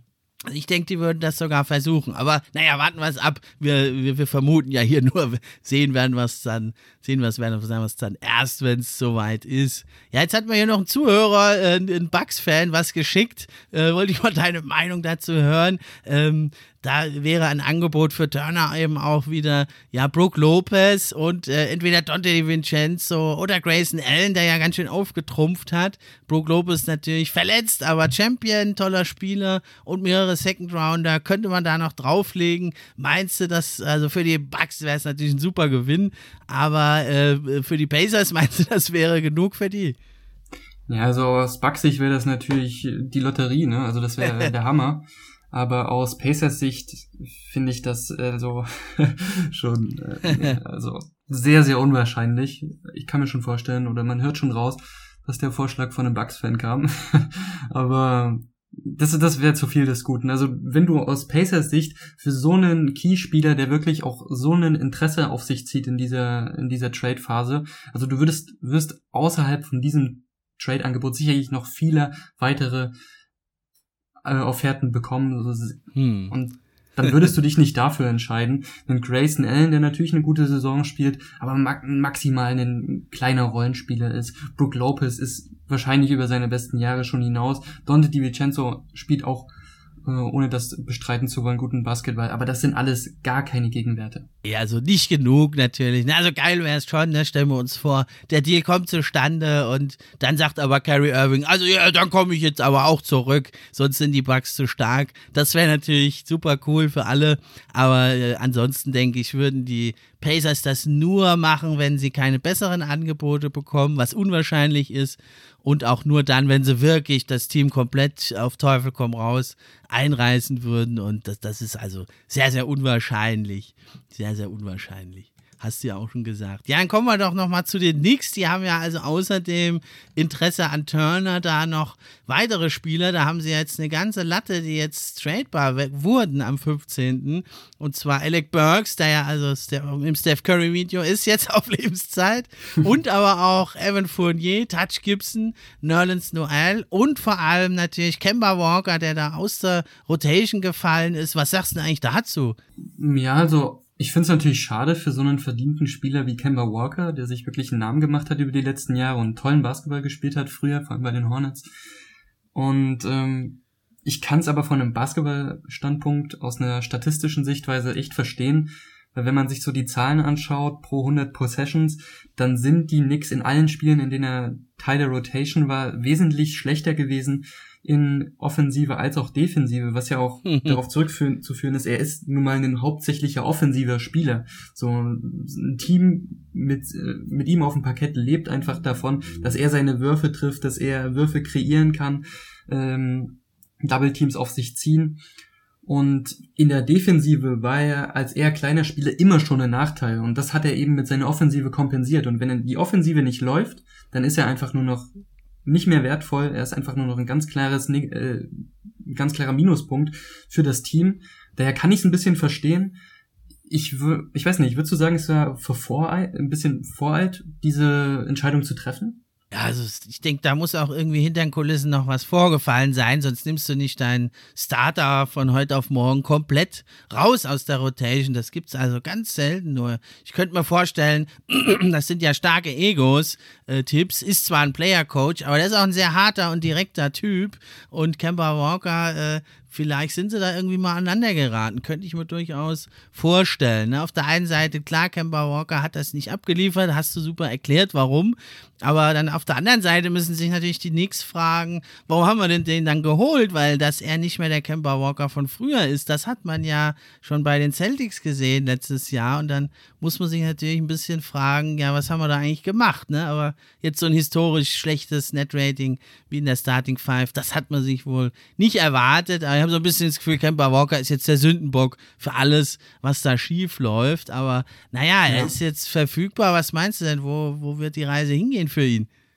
Ja, so würde ich noch sagen, das ist ja auch, muss man auch sagen, das ist auch mit Kemba Walker, äh, seitdem er aus der Rotation geflogen ist, so rum, ähm, auch nicht wirklich besser läuft. Ne? Also, nee, das noch Er ist ja auch drauf. schon am Anfang relativ ähm, seitdem nicht mehr dabei. Und jetzt die letzten 22 Spiele, aus denen hat man nur sieben gewinnen können. Und in vielen davon hat ja Kemba Walker auch gar nicht mehr mit auf dem Parkett gestanden. Also, dass man so alle, alle Schuldzuweisungen ihm zuschiebt, das ist natürlich Bullshit. Ähm, da müssen andere Anpassungen getan werden. Mal schauen, was jetzt das Team angeht. Ich, ich kann es schwierig sagen wo er hingehen wird, weil sein Trade Value wird jetzt nicht der höchste sein. Ich weiß nicht, welche Teams jetzt würden dir denn vorschweben? Ah, schwierig. Also man hört ja immer wieder aus New York, dass man Interesse hat an John Wall, aber der ist ja natürlich preislich, da müsste man ja ein Riesenpaket schnüren, weil Kemba Walker ja nach dem Buyout da in Oklahoma nur 8, 9 Millionen zu Buche schlägt und John Wall 44 und 47 nächstes Jahr. Da müssten wir etliche Spieler noch reinnehmen oder ein Free-Team-Trade machen. Also John Wall, denke ich, der würde also einfach jetzt vom Spielerischen ganz gut da reinpassen, weil er ist zwar auch nicht mehr der alte John Wall, hat jetzt die ganze Saison nicht gespielt, aber an sich ist er, ja, ist zwar auch nicht mehr der schnellste, aber ich denke, in der Defense kann er durchaus seine Gegner noch vor sich halten und er ist dann jetzt halt doch ein besserer Playmaker, als es Kemba Walker ist. Und das bräuchte man ja eigentlich eher. Also spielerisch wäre der durchaus durchaus interessant, aber finanziell wird es schwierig. Ja, absolut. Da müsste man schon irgendwie eine der Signings von der Offseason noch mit aufgeben. Also zum Beispiel so ein Evan Fournier hat ja auch relativ, äh, bekommt ja auch mhm. relativ viel Geld. Der könnte da noch mit reinspielen, aber hast schon recht. Ich denke mal, da wäre ein Free Team Trade wahrscheinlicher. Mit seinen 44 Millionen, die er bekommt. Und man muss bei John Wall ja auch sagen, der hat auch nur noch ein Jahr im Vertrag. Also wie 47 Mille nächstes Jahr, diese ja. Saison nur 44. Ne? Also, ja, schwierig. Ne? Ben Simmons steht auch im Raum, wäre natürlich für Tipps äh, als Defensivfan auch eine Option, aber auch mit über 30 Millionen und ja, können die nix. Da müsste man natürlich Quickly und diverse junge Spieler drauflegen. Meinst du, da könnte was zustande kommen? Ja, Ben Simmons würde ich jetzt weniger bei den Knicks sehen. Soweit ich weiß, haben auch die Blazers ja ordentlich Interesse an ihm angemeldet. Äh, wie siehst du denn den Fit?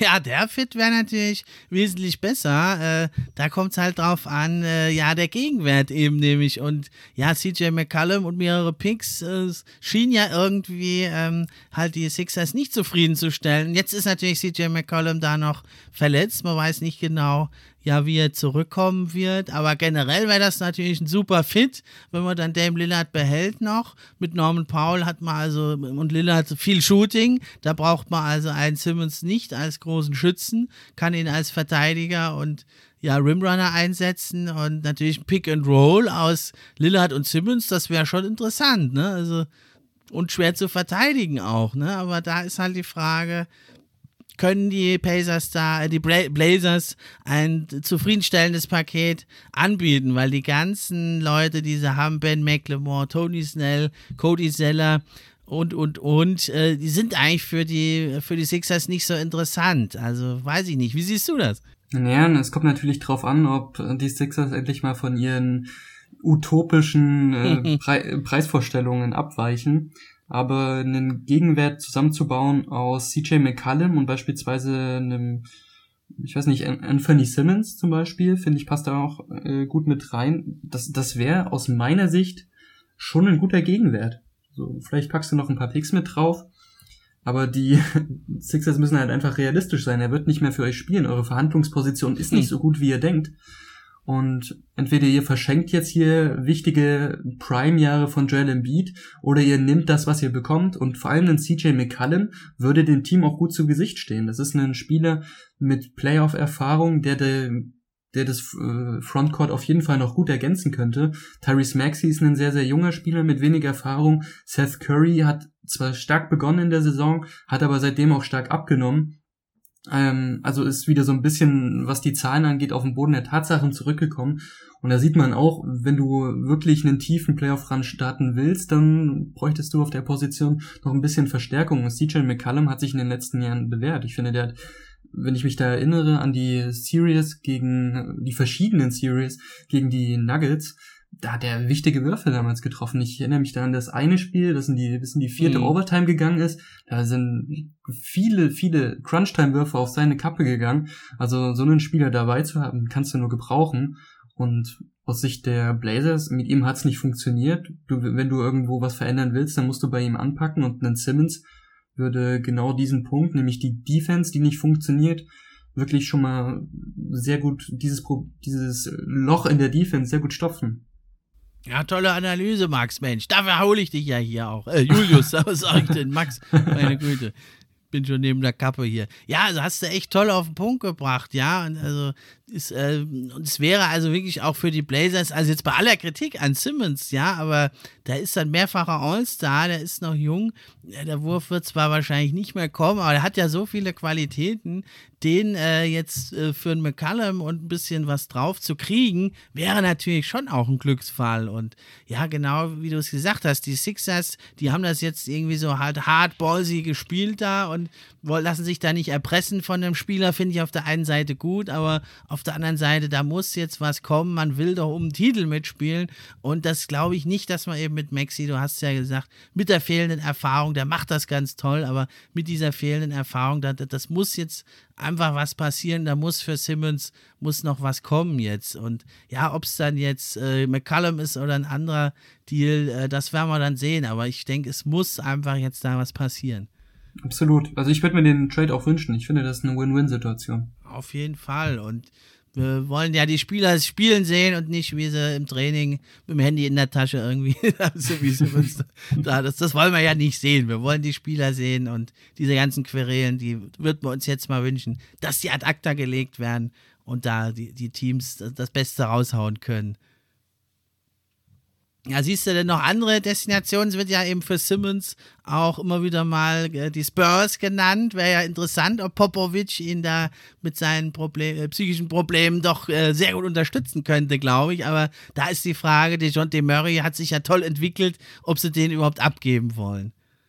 Ja, das ist natürlich die Frage. DeJounte Murray ist mit Sicherheit eine der Überraschungen dieser Saison. Und ich könnte mir auch vorstellen, dass es für Simmons gerade, wie du es gesagt hast, für seine psychische Verfassung keine schlechte Ausgangssituation wäre, wenn du jetzt erstmal zu einem Team gehst mit einem mit geringeren Erwartungen, was die was die nächste Zukunft angeht, und das ist ja bei, bei den San Antonio Spurs definitiv der Fall. Die sind jetzt eher so ein bisschen im Rebuild, versuchen sich jetzt eher wieder was aufzubauen. Und genau da, wie ich vorhin auch gesagt habe, so im Schatten der Aufmerksamkeit kannst du mhm. dich dann weiterentwickeln. Und ich denke, genau das würde, würde Simmons auch helfen ich, ich würde es ihm wünschen, dass er in irgend, ob das jetzt die Spurs oder auch ein anderes Team äh, der Kategorie ist, ne, zu einer Mannschaft kommt, wo er sich einfach peu à peu weiterentwickeln kann, ähm, auf seine persönlichen Schritte schauen und ja, nicht mehr unter dem Druck der Öffentlichkeit lastet, der scheinbar zu viel für ihn ist. Ja, und Best Case wäre, Popovic kriegt die Psyche hin, Simmons wirft auf einmal Dreier und retired nach zehn Jahren als Spurs-Legende und die äh, nächste Generation, die kennen ihn nur als Burns-Spieler und wissen gar nicht, was da war bei den Sixers groß. Hat es ja schon ja. gegeben, solche Entwicklungen, aber auch wenn es jetzt nicht ganz so kommt, es wäre ihm zu wünschen, ja. Ja, ne, es würde ja auch schon reichen, wenn er einfach so die, die offenen Eckendreier nehmen würde oder so dafür ein bisschen Stretching sorgt. Oder die aber ganz freien Würfe gegen Zwerg-Defender. Ja, ja, genau. Aber jetzt haben wir genug äh, über Simmons gesprochen. Äh, jetzt kommen wir noch zum anderen Spieler, der schmerzlich vermisst wird auf dem Feld, aber auch drumherum hat er einen hohen Unterhaltungswert. Kyrie Irving, was meinst du? Äh, es gibt ja jetzt da auch Trade-Gerüchte, angeblich die Mavericks, da hat jetzt aber Cuban das dementiert, aber vielleicht auch andere Teams, die da Interesse haben. Äh, was meinst du dazu? Ja, es war ja schon ganz lustig, ne? Da kommen die ersten Gerüchte auf so, die, die Nets sind scheinbar bereit, Kyrie Irving zu traden und auf einmal hört man dann aus der anderen Ecke, äh, es wäre gar nicht undenkbar, dass Kyrie doch wieder spielen würde in dieser Saison und nicht vielleicht, äh, wenn man denken könnte, New York weicht von diesem Standpunkt ab, nur Geimpfte dürfen spielen. Nein, es würde von ihm ausgehen. Er hätte viele Gespräche mit äh, KD geführt genau, und ja. die wollen das äh, Spiel weiterentwickeln oder sie wollen an diesen Erwartungen, die sie sich sicherlich selber gesteckt haben, anknüpfen können. Also eventuell ist das auch nur eine Reaktion darauf gewesen, um jetzt nicht unbedingt in die Trade-Gerüchte reinzurutschen oder in die Trade-Gespräche, sodass die Netz zuhören und sagen, ach so, du bist vielleicht doch noch da, nee, dann traden wir dich nicht und schauen noch mal ein bisschen. Wäre ja alles möglich. Ähm, ist natürlich auch die Frage, welche Mannschaften an Kyrie interessiert sind. So, es ist ja nicht nur die Impfung, es sind ja auch andere Sachen. Man weiß nun mal, dass Kyrie ein sehr schwieriger Mensch ist, ohne ihm da jetzt zu nahe treten zu wollen oder was über seine Persönlichkeit, äh, seine Persönlichkeit zu beurteilen aus der Ferne. Aber es gibt nun mal immer mal wieder Quälereien so mit ihm als Person. Er hat sich ja auch äh, bei den Boston Celtics nicht äh, so wirklich fein verabschiedet. Das gleiche war mit LeBron und da muss man sich als GM natürlich die Frage stellen, ob so ein Mensch dann wirklich in das Team reinpasst, ob der nicht ein bisschen eine Gefahr für die allgemeine Teamchemie wäre. Aber ich bei seinen äh, basketballerischen Qualitäten kann man natürlich nicht bestreiten, dass es mit Sicherheit viel Interesse in der Liga geben wird. ja, die Fähigkeiten, die sind halt über jeden Zweifel erhaben. Auch in Boston, da war er halt oft verletzt, aber wenn er gespielt hat, hat er auch da abgeliefert. Ja, also es ist klar, jedes Team, er hat ja selber gesagt, er retired, wenn sie ihn traden. Da ist natürlich klar, also über Trades kann da nur gesprochen werden, wenn er sich mit dem Team dann auch unterhält und sagt, okay, äh, ich würde spielen bei euch. Ne? Und das ist natürlich die ganz große Frage. Und du hast es ja schon angesprochen, Steve Nash und vor allem Durant sind ja im Gesprächen mit Kyrie Irving und also bei Steve Nash, der sagte, da reden wir mehr so nicht über Basketball. Aber KD, äh, der hat ja jetzt gesagt, da reden wir viel über die Spiele und analysieren da. Und das ist ja eigentlich ein gutes Zeichen, dass da Kyrie Irving vielleicht sich dann doch irgendwie noch durchringt, sich impfen zu lassen. Aber er muss dann wohl sich sogar zweimal impfen lassen, ne? jetzt ab, ab äh, dieser Woche, glaube ich. Und naja, aber wenn er sich entscheidet, er lässt sich impfen und kommt zurück, dann, dann wird er das, denke ich, auch machen. Ja, es würde natürlich wieder ein bisschen mehr Spannung so in den Osten bringen, der finde ich, gar nicht gut gestartet ist bisher. Ähm, ich finde, also die Bucks sind jetzt nicht, nicht sonderlich gut in die Saison gekommen. Die Nets werden eigentlich nur getragen von KD, spielen, finde ich, einen furchtbaren Basketball. Also, wenn er denn nicht KD wäre, dann würde ich dem Team ganz ungern zuschauen. ja, ähm, Harden auch, jetzt auch, auch im Corona-Protokoll immer wieder mal ausgefallen. Und genau, KD ja, vor allem besorgniserregend muss teilweise 40 Minuten spielen. Äh, letzte Saison redeten noch alle davon, ihn zu schonen und jetzt gar nicht mehr. Also ist schon ein bisschen schwierig. Ja, absolut verrückt. Und dann auch andere Teams, von denen man es erwartet hätte, wie die Heat oder die Sixers, performen deutlich unter den Erwartungen. Anders schaut's natürlich aus, will ich jetzt auch nicht unerwähnt lassen, bei den Cavs und bei den Bulls, die weit über den Erwartungen hinaus mhm. performen. Aber die Bucks sind ja jetzt schon ins Rollen gekommen, also das sind schon die Top-Favoriten mit den Nets, würde ich sagen. Ganz klar, aber ich finde allgemein, der Osten sieht weniger gefährlich aus, als man das eventuell vor der Saison äh, gedacht hätte.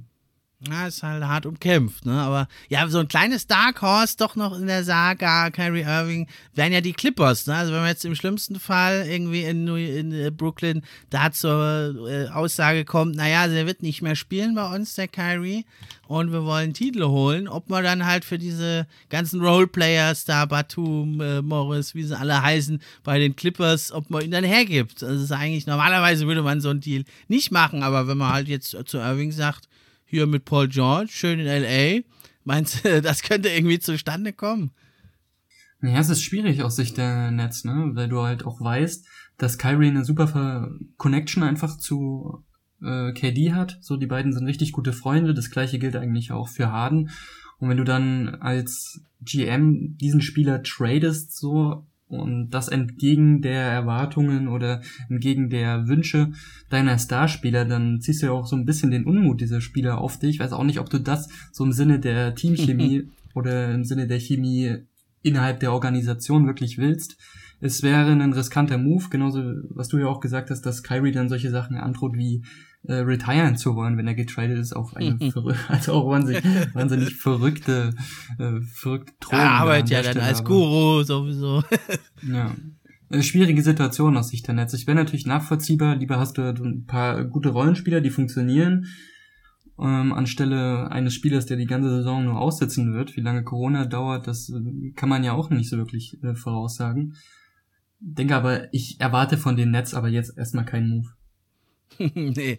Ja, also dann kommen wir doch noch zu den Rockets. Die haben ja auch noch ein paar interessante Spieler. Also John Wall hatten wir ja schon angesprochen. Da ist ja vielleicht die Variante auch noch ein bisschen verrückt, aber äh, dass die Lakers ihn äh, traden gegen Westbrook, das wäre dann ein erneuter Trade von diesen beiden. Meinst du, das ist nur ein Gerücht oder könnte da was dran sein? Sorry, nochmal, ich habe es gar nicht verstanden. Also John Wall gegen äh, Russell Westbrook zu traden.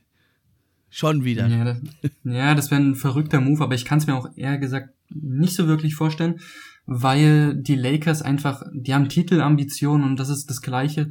Da gilt das Gleiche wie bei den Warriors, die wir vorhin schon angesprochen haben. So einen krassen Move inmitten der Saison, wo du ja schon versucht hast, so ein bisschen Chemie aufzubauen, so dein, dein Spielstil zu finden, da nochmal so eine wesentliche Kaderveränderung vorzunehmen, ist, ist riskant und ähm, deswegen glaube ich mhm. ja nicht, dass die, dass die Lakers das machen. Ja, und dann haben die Rockets noch Eric Gordon, der hat mich ja schon bei der letzten Trade Deadline gewundert, dass der noch da ist. Da haben sie jetzt mit ein paar äh, Siege geholt, seit die Youngster nicht spielen und die Veteranen wieder spielen. Und natürlich Daniel Theiss, den hat man ja gerade erst verpflichtet. Der ist jetzt auch verfügbar seit 15.12. Der hat jetzt 8,2 Millionen dieses Jahr. Noch zwei weitere Jahre mit so um die 9 Millionen. Dann gibt es noch eine Cluboption bei ihm. Und vor allem hat der Mann echt clever verhandelt und hat nämlich einen 15% Trade-Kicker, wäre also über eine Million. Also unser deutscher Daniel Theiss, der würde sich da freuen. Meinst du, der ist äh, bald weg oder geht zu einem Contender oder er bleibt doch bei den Rockets jetzt? Ja, ich weiß nicht. Also ich kann es mir ja weniger vorstellen, dass er tatsächlich noch ein anderes Team findet in diesem Jahr, weil sich in meinen Augen die Situation bei den Rockets jetzt nicht großartig verändert hat äh, zur Offseason. Damals hat man ihm einen Vertrag angeboten über vier Jahre, weil man ja auch irgendwie mit ihm über diesen eher längeren Zeitraum planen will, dass er so ein bisschen die jungen Spieler mit an die Hand nimmt und äh, ihnen dabei hilft oder auch als Smallball 5 da mit ihm auf dem Feld kannst du halt viele, viele Spieler von den Jungen, von den Gedrafteten mit Jalen Green und KPJ auch gleichzeitig spielen lassen. Ähm, deswegen gehe ich eher nicht von einem Trade aus. So, da hat sich nicht viel verändert. Wenn sich da ein gutes Angebot auf den Tisch kommt, dann wäre das natürlich wieder eine andere Sache. genau, ne? Also man kann es äh, völlig äh, klar, coole Analyse von dir. Man kann es natürlich aber auch wieder umdrehen ne? und so es so sehen. Die Rockets hatten vielleicht doch ein bisschen mehr erwartet von der Saison. Jetzt äh, sie haben zwar zuletzt gut ausgesehen, aber es wird wohl schon wieder eine, eine, ziemliche schlechte Saison werden. Und dann, ja, also dass sie ihn jetzt direkt abgeben, denke ich nicht, aber vielleicht dann zur Trade Deadline könnte ich es mir vorstellen, wenn da ein gutes Angebot kommt und Thais ist, wird bei vielen Teams ist immer heiß begehrt, ist einfach ein solider Mann in der Starting Five oder ein Backup. Und wenn dann natürlich ein gutes Angebot kommt mit jungen Spielern und oder Picks, dann wird man natürlich bei den Rockets sich das gut überlegen und das gleiche gilt auch für für Eric Gordon. Gut, ja, dann äh, hast du noch äh, Teams oder Spieler, die du gerne besprechen würdest? Ähm, ja, ein Spieler auf jeden Fall noch, äh, und zwar Jeremy Grant, so von deinen, mhm. von deinen Detroit Pistons. Ist ja auch ein heiß umworbener Spieler, gute Defense, auch äh, Flashes von einer sehr guten Offensive, die Saison vielleicht ein bisschen weniger, aber heiß umworben auf jeden Fall und eventuell ein bisschen unterfordert bei den bei den Pistons. Der könnte auch eine größere Rolle bei einem Contender äh, ausfüllen. Was was glaubst du? Wie ist die Trade-Wahrscheinlichkeit bei ihm jetzt? Ja, also ich, ich, ich würde es mal eher, also jetzt noch nicht zumindest, der ist ja jetzt noch vier, fünf Wochen verletzt, hat sich ja ganz übel den Daumen umgeknickt, äh, tat schon weh beim Zugucken. Ähm, ja, also für die Pistons äh, ist er natürlich ein sehr, sehr wichtiger Spieler und, und auch einer, der wirklich gesagt hat, ich mache den Rebuild mit und ich bin da bereit, längerfristig mich zu engagieren. Äh, sagt natürlich aber jeder erstmal, ne? das weiß man jetzt nicht, wie ernst es ihm damit ist. Wäre fürs Team ein bisschen schade, schade, weil er ist so doch, ist zwar eher so ein ruhiger Typ, aber doch so eine gute Laune-Figur. Hat jetzt immer wieder mal auch eine schöne Chemistry gehabt mit Kate Cunningham und auch Killian Hayes haben sie teilweise sehr schön sich gegenseitig eingesetzt. Also es wäre vom Spielerischen sehr, sehr schade, wenn er geht, und auch vom Lockerroom. Er ist halt da sehr respektiert und beliebt. Auf der anderen Seite ist er, ist er, passt er natürlich nicht so wirklich in, er ist zwar nicht alt, aber er passt nicht so wirklich in den Timetable dieses blutjungen Pistons-Team. Ne? Also an sich war eh der Plan, äh, man macht jetzt ein paar Jahre Rebuild, in zwei, drei Jahren vielleicht hat man dann Kate Cunningham und noch einen Bankero oder einen Chad Holmgren und ja, Jeremy Grant sozusagen, man hat den dritt, zweit, drittbesten Spieler schon da und kann dann richtig loslegen. Aber ja, aber ich denke, wenn da das richtige Trade-Angebot kommt, dann äh, kann man ihn auch gehen lassen. Absolut. Wenn sie, wenn sie sicher äh, ihre Ohren spitzen, was da so auf ein, was da so auf sie zukommt, was da so auf sie zukommt oder was da für Angebote auf dem Tisch liegen werden, ähm, für ein paar Picks. Ich meine, sie sind vor allem Rebuild, sie haben die Zeit der Welt aktuell und warum nicht? Ja, aber also ausschließen würde ich die Lakers, die da immer wieder gerne erzählen, sie wollen Jeremy Grant, aber äh, die können den Pistons überhaupt nichts bieten. Die haben kaum Picks, die haben keine interessanten Spieler. Selbst Taylor Horton Tucker, der dann ab Mitte Januar verfügbar ist, ist nicht interessant, finde ich, für die Pistons. Ähm, dann Kevin ja noch die, die Hornets haben da, äh, nee, die Hornets, die Pelicans aus New Orleans, die haben ja da äh, auch, wohl auch Interesse, da wäre äh, Paxton äh, interessant äh, also der Center. Äh, das weiß ich allerdings nicht, ja, ob man da so einen guten Gegenwert bekommen würde. Wäre allerdings natürlich ein interessanter Frontcourt dann äh, in, äh, in, New Orleans mit Jackson, also wenn sie Jackson Hayes abgeben und noch ein bisschen mehr für für Jeremy Grant, dann hätte man natürlich da Valanciunas, Jeremy Grant und Zion Williamson. Wäre ein sehr großer Frontcourt, müsste man natürlich überlegen, dann Zion Williamson als Small Forward oder Jeremy Grant. Aber das wäre natürlich für den Hornets sehr, sehr interessant. Ist natürlich auch noch äh, Brandon Ingram. Ist auch ein sehr großer Spieler der auch noch doch dazu, ja, aber da wäre natürlich ein Jeremy Grant auf jeden Fall eine Verstärkung für, für, die, für die Hornets. Ach, wie sage ich immer Hornets? Weil die früher waren so die New Orleans Hornets. Jetzt sind es aber schon lange die Pelicans. Ja, aber äh, das denke ich auch, dass dann Jackson Hayes, zwar ein interessanter Spieler, aber äh, da würde ich jetzt Jeremy Grant nicht abgeben wollen dafür. Ja, mit Sicherheit, aber trotzdem ein äh, gut umworbener Spieler in der Liga. Also wird mit Sicherheit Teams geben, die da bei den Pistons mal anklopfen. Und ich glaube, das gleiche gilt auch für einen anderen Spieler, der ja ziemlich überraschend eine sehr, sehr gute Saison spielt, von den Sacramento Kings, Harrison Barnes. Ähm, spielt auch, wie gesagt, mhm. wahnsinnig guten Basketball ähm, und könnte auch einem Playoff-Team so noch den nötigen Push auf der Ziellinie geben. Was glaubst du, wo es den noch hintreiben könnte? Also das glaube ich nicht. Ich denke, der wird bei den Kings bleiben, weil die ja verzweifelt da ums Playoff-Tournament oder das Play-In, machen wir uns nichts vor, höchstens das Play-In kämpfen. Momentan sind sie ja da nicht, nicht weit entfernt. Also ich denke nicht, dass sie da Harrison Barnes, ihren zweitbesten Spieler, diese Saison abgeben werden. Da denke ich eher, dass sie da Bagley und Buddy Hill, die ja schon lange äh, gemunkelt werden, dass sie die abgeben und also das wäre natürlich vielleicht sogar auch für Jeremy Grant ein ganz interessantes Paket, weil natürlich äh, Bagley bei aller Kritik, der doch ein interessanter Spieler wäre, auszuprobieren für die Pistons. Absolut. Ja, bei den Kings steht ja auch immer Darren Fox so ein bisschen in der Kritik, weil er einfach nicht die nötigen Entwicklungsschritte macht und diese Saison ja eher vielleicht ein bisschen einen Schritt zurück macht. Die Saison ja, sonst würde ich da eigentlich widersprechen. Sonst hat er sich ja jede Saison sehr gesteigert. Nur, also du meinst sicherlich den Dreier, den konnte er bisher auf jeden ja. Fall noch nicht verbessern. Und diese Saison sieht es leider nicht so gut aus. Ne? Aber sonst hat er eigentlich jede Saison sich verbessert. Ja, was die Zahlen angeht, aber er hat auch einfach eine höhere Usage Rate äh, immer bekommen und ich weiß nicht, er hat jetzt nicht so diese, die nötigen, notwendigen Entwicklungsschritte vollziehen können, wie jetzt beispielsweise Decision Making, also um einfach ein reiferer mhm. Spieler zu werden, so Playmaking. Das, das ist, und natürlich auch der Dreier, das sind Dinge, bei denen er sich quasi seit seinem Draft gar nicht gesteigert hat. Ich finde, das ähm, sollte den Kings schon zu denken geben, gerade weil er ja so ein bisschen bei ihnen in der Vergangenheit als Franchise-Spieler gehandelt wurde. Mhm. Und da muss man sich vielleicht mal die Frage stellen, ist das wirklich ein Spieler, um, um den herum man wirklich ein äh, Franchise, ein Team aufbauen kann? Ja oder nein? Und Ich äh, würde das aktuell eher ein bisschen bezweifeln. Mhm. Ja, so gesehen, da stimme ich dir dann zu, da hast du recht, wenn, das, wenn man es so sieht. Und da käme natürlich auch dann wieder nochmal Ben Simmons ins Spiel, ne? Das wäre ja auch nochmal interessant. Stimmt, und ja. da denke ich natürlich, äh, ja, trotzdem wackeligen Dreier und nicht der besten Decision-Making wäre natürlich ein, äh, das also Fox da schon äh, interessant für die Sixers. Oder meinst du, den wollen die nicht?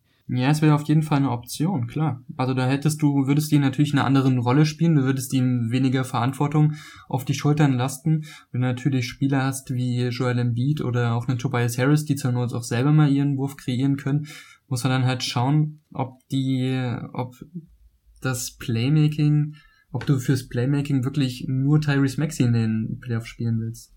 Naja, und man mit Buddy Hield würde man dann wahrscheinlich auch noch einen Shooter noch mit dazu bekommen. Wäre eigentlich auch ein cooler Trade, würde ich mich auch freuen. Ein Trade, auf jeden Fall. Wenn er zustande kommt, weil. Aber ich denke, dass die Kings da mehr Gegenwert haben wollen, als nur äh, Ben Simmons für die Aaron Fox. Also wenn ja, er ein 1 zu 1 Trade, aber da würde es bestimmt nicht noch einen Buddy Hield mit drauflegen.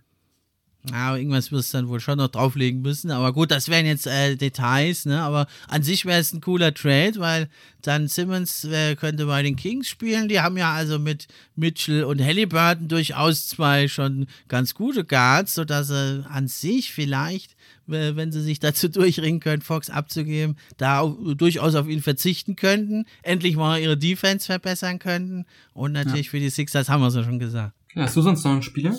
Dann haben wir noch äh, hier Dennis Schröder, ist ja bei den Dennis Celtics. Schröder, na klar. Ja. Und da gibt's ja äh, auch jetzt viele Interessenten, weil der ist ja, der, die Celtics können ja dann keine große, großen Angebote machen wahrscheinlich. Was meinst du, wie geht's da weiter? Naja, also ich denke, die Celtics wären gut beraten, ihn jetzt noch in diese Saison abzugeben. Es ist ein günstiger Vertrag der wird mit Sicherheit viel Aufmerksamkeit äh, für viel Aufmerksamkeit sorgen. Also wird viele Interessenten in der Liga geben für so einen billigen Vertrag, auch trotz dessen, dass er nur ein Jahr läuft. Also der läuft ja auch nach der Saison schon wieder aus, was es ja umso attraktiver für die Celtics wiederum macht, ihn jetzt gleich abzugeben, bevor den dann am Ende des Jahres ohne, ohne Gegenwert sicherlich verlierst, wie du gesagt hast, einen, ihm einen Vertrag zu geben, den er dann sicherlich äh, endlich bekommen würde, könnten sie sich mit Sicherheit nicht leisten. Hm. Auf der anderen Seite ist er halt auf dem Feld jetzt natürlich sehr, sehr wichtig. Gerade zuletzt eine absolute Stütze gewesen, auch ordentlich abgeliefert. Ist natürlich vor allem jetzt ohne Jalen Brown ist er nochmal ein Stück wichtiger geworden und die Celtics stehen jetzt nicht gut da. Man hat äh, sich da viel vorgenommen in der Saison und steht jetzt nicht da, wo man sich sieht oder wo man hingehört. Und dann, äh, naja, hat, man hat ja Schröder sehr billig bekommen. Ne? Da ist die Frage, ja, was, was ist jetzt höher, dieses Big Picture und die Money, wie du es gesagt hast, oder halt doch die Saison jetzt noch zu retten? Das, denke ich, ist eine schwierige Entscheidung. Ich denke sogar eher, dass Schröder da bleiben wird. Ja, also ich fände es ein bisschen blöd, wenn die Schröder wirklich nicht abgeben würden. Also ich fände es natürlich nicht schlimm, weil er tollen Basketball spielt und für ihn aus seiner Position fände ich es cool, weil dann kann er sich jetzt in einem mittlerweile schon gewohnten Umfeld noch weiter beweisen, noch weiter einspielen, gute Zahlen auflegen und ähm, sich profilieren und anbieten für einen guten Vertrag am Ende der Saison. Aber aus Sicht der Boston Celtics kann ich es nicht unbedingt verstehen. Weil nur um in Teil der Playoffs zu sein, jetzt ähm, auf wirklich guten Gegenwert, den du dadurch sicherlich bekommen würdest, zu verzichten, fände ich Quatsch. So, diese Saison wird mit Sicherheit sowieso nicht so super laufen, wie du es dir vielleicht am Anfang erhofft hast. Du wirst nicht einer der drei, vier Contender im Osten sein. Hm, so, und wenn du das nicht bist, nicht. so dann, weiß nicht, wenn du das nicht bist, dann ist es irrelevant, meiner Meinung nach. Ja, also sinnvoller wäre es schon, aber ich, ich denke eher so, dass sie da sich sagen, wir haben den billig bekommen, da ist jetzt die Saison halt bei uns, da wollen wir die Saison so gut wie möglich spielen und dann ist er halt weg. Äh, wäre auch nicht auszuschließen. Richtig clever wäre es nicht, da hast du, hast du schon recht. Ja, eine Sache würde ich noch gern, äh, die Phoenix Suns, meinst du, die hätten vielleicht noch auch Interesse an Sabonis? Da habe ich jetzt nämlich gerade ein paar Tweets noch dazu gelesen. Da müsste man natürlich gucken, was man dafür abgibt. Cam Johnson, Dario Saric käme da in Frage. Hältst du das für sinnvoll und äh, oder hältst du das eher für Quatsch? Und das ist jetzt auf jeden Fall eine Verbindung, an die ich noch überhaupt nicht gedacht habe. Es könnte mit Sicherheit klappen. Ich glaube jetzt nicht, dass der Bonus ein Spieler ist, dem, der lange braucht, sich irgendwie einzufinden. Äh, bei dem läuft das Spiel ja viel über ihn selbst. vom Spacing wäre es wieder nicht so ideal, weil ja Das eben Spacing wäre nicht so ideal. Elton auch nur am Korb abschließt eigentlich. Genau, aber ich könnte es mir, wie auch schon vorhin gesagt, bei den Warriors und bei den Lakers einfach nicht vorstellen, weil die Phoenix Suns einfach in dieser Saison, die rollen einfach so. Bei denen läuft's. Hm, Das stimmt. So, die stehen 22-5, die stehen fast genauso gut da wie die Warriors, vielleicht auch, ein- also das mich erinnert die Situation immer so ein bisschen ähm, an die Situation damals 2015, 16, als die Warriors da 73-9 gegangen sind Hm. und alle waren in dem Jahr nur euphorisch für die, für die Warriors und äh, kaum jemand hat eigentlich darauf geachtet, dass die Spurs auch wahnsinnig gut standen. Ja, Auch nur ganz, nur wenige Niederlagen äh, mehr äh, auf Platz zwei und so ähnlich finde ich das auch jetzt hier bei den Warriors und den Suns in diesem Jahr. Auch die Suns spielen wahnsinnig guten Basketball, aber alle berichten nur von den Warriors.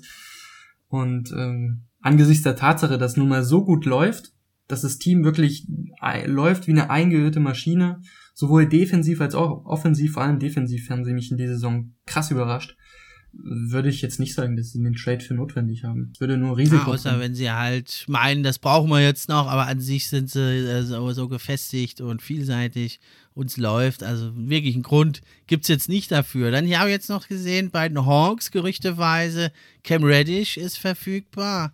Finde ich, kann ich nicht nachvollziehen. Absolutes Biest, der Typ, ja, finde das ist ich. überraschend. Äh, aber meinst du, den geben sie ab? Ja, wie gesagt, kommt immer auf das, kommt immer auf das Angebot an, aber schwierig zu sagen. Was, was würdest du denn so sagen, auf welche Position die, die Hawks am ehesten noch jemanden gebrauchen könnten? Ja, also was man halt sagen muss, ist, die haben eigentlich zu viel Talent. Also die können ja äh, Jalen Johnson und die, der andere Rookie, die kriegen ja kaum Einsatzzeit, weil die sind halt also sozusagen fast zu tief besetzt. Ne? Da kann es natürlich sein, dass Cam Reddish gesagt hat, also ich bin hier nicht zufrieden. Das würde das eigentlich für mich nur erklären. Er ist zwar immer wieder mit Verletzungen gehandicapt, aber wenn der fit ist, das hat man ja in den paar Spielen in Playoffs, die er gespielt hat, auch eindrucksvoll gesehen. Absolutes Biest, der Typ. Und das wäre zum Beispiel einer, den würde ich auch gern bei den Pistons sehen. Und der ist ja auch noch jung. Der könnte durchaus auch in einer größeren Rolle funktionieren. Aber da wollen die Hawks natürlich auch einen guten Gegenwert. Ja, mit Sicherheit. Also es- interessant ist es natürlich, gerade auch, weil es bei den Hawks ja diese Saison, ja ich auch vorhin noch ein bisschen vergessen, bei den Teams, die in der Saison ein bisschen unterperformen. 13, 14 stehen die aktuell.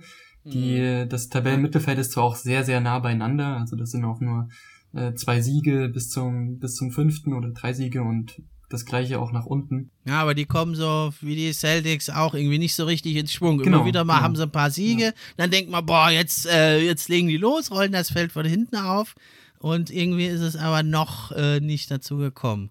Ja, genau. Also vielleicht ist da ist notwendig noch für ein paar Veränderungen zu sorgen, aber ansonsten hat sich der Kader ja im Vergleich zur letzten Saison kaum verändert. Also würde ich würde ich denen auch weiterhin Vertrauen schenken. Ja, dann würde ich sagen, lassen wir es dabei bewenden für heute und schauen mal, wie sich's entwickelt die nächsten Tage und Wochen, äh, was da alles noch läuft. Und ja, also hat echt Spaß gemacht, dass du wieder da warst und vielen Dank nochmal, dass du auch jetzt zum zweiten Mal dich bereit erklärt hast wegen meinen technischen Problemen.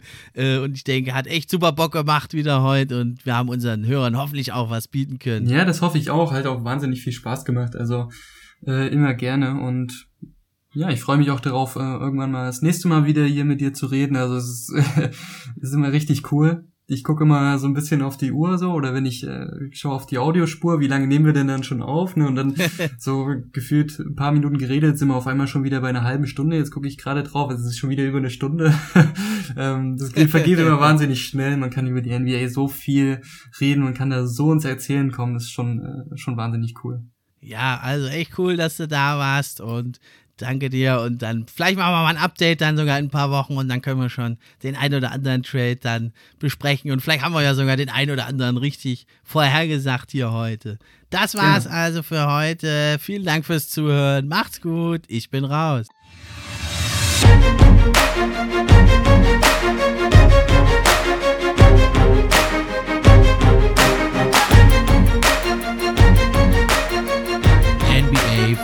Podcast, der NBA Podcast für echte Fans von echten Fans gemacht.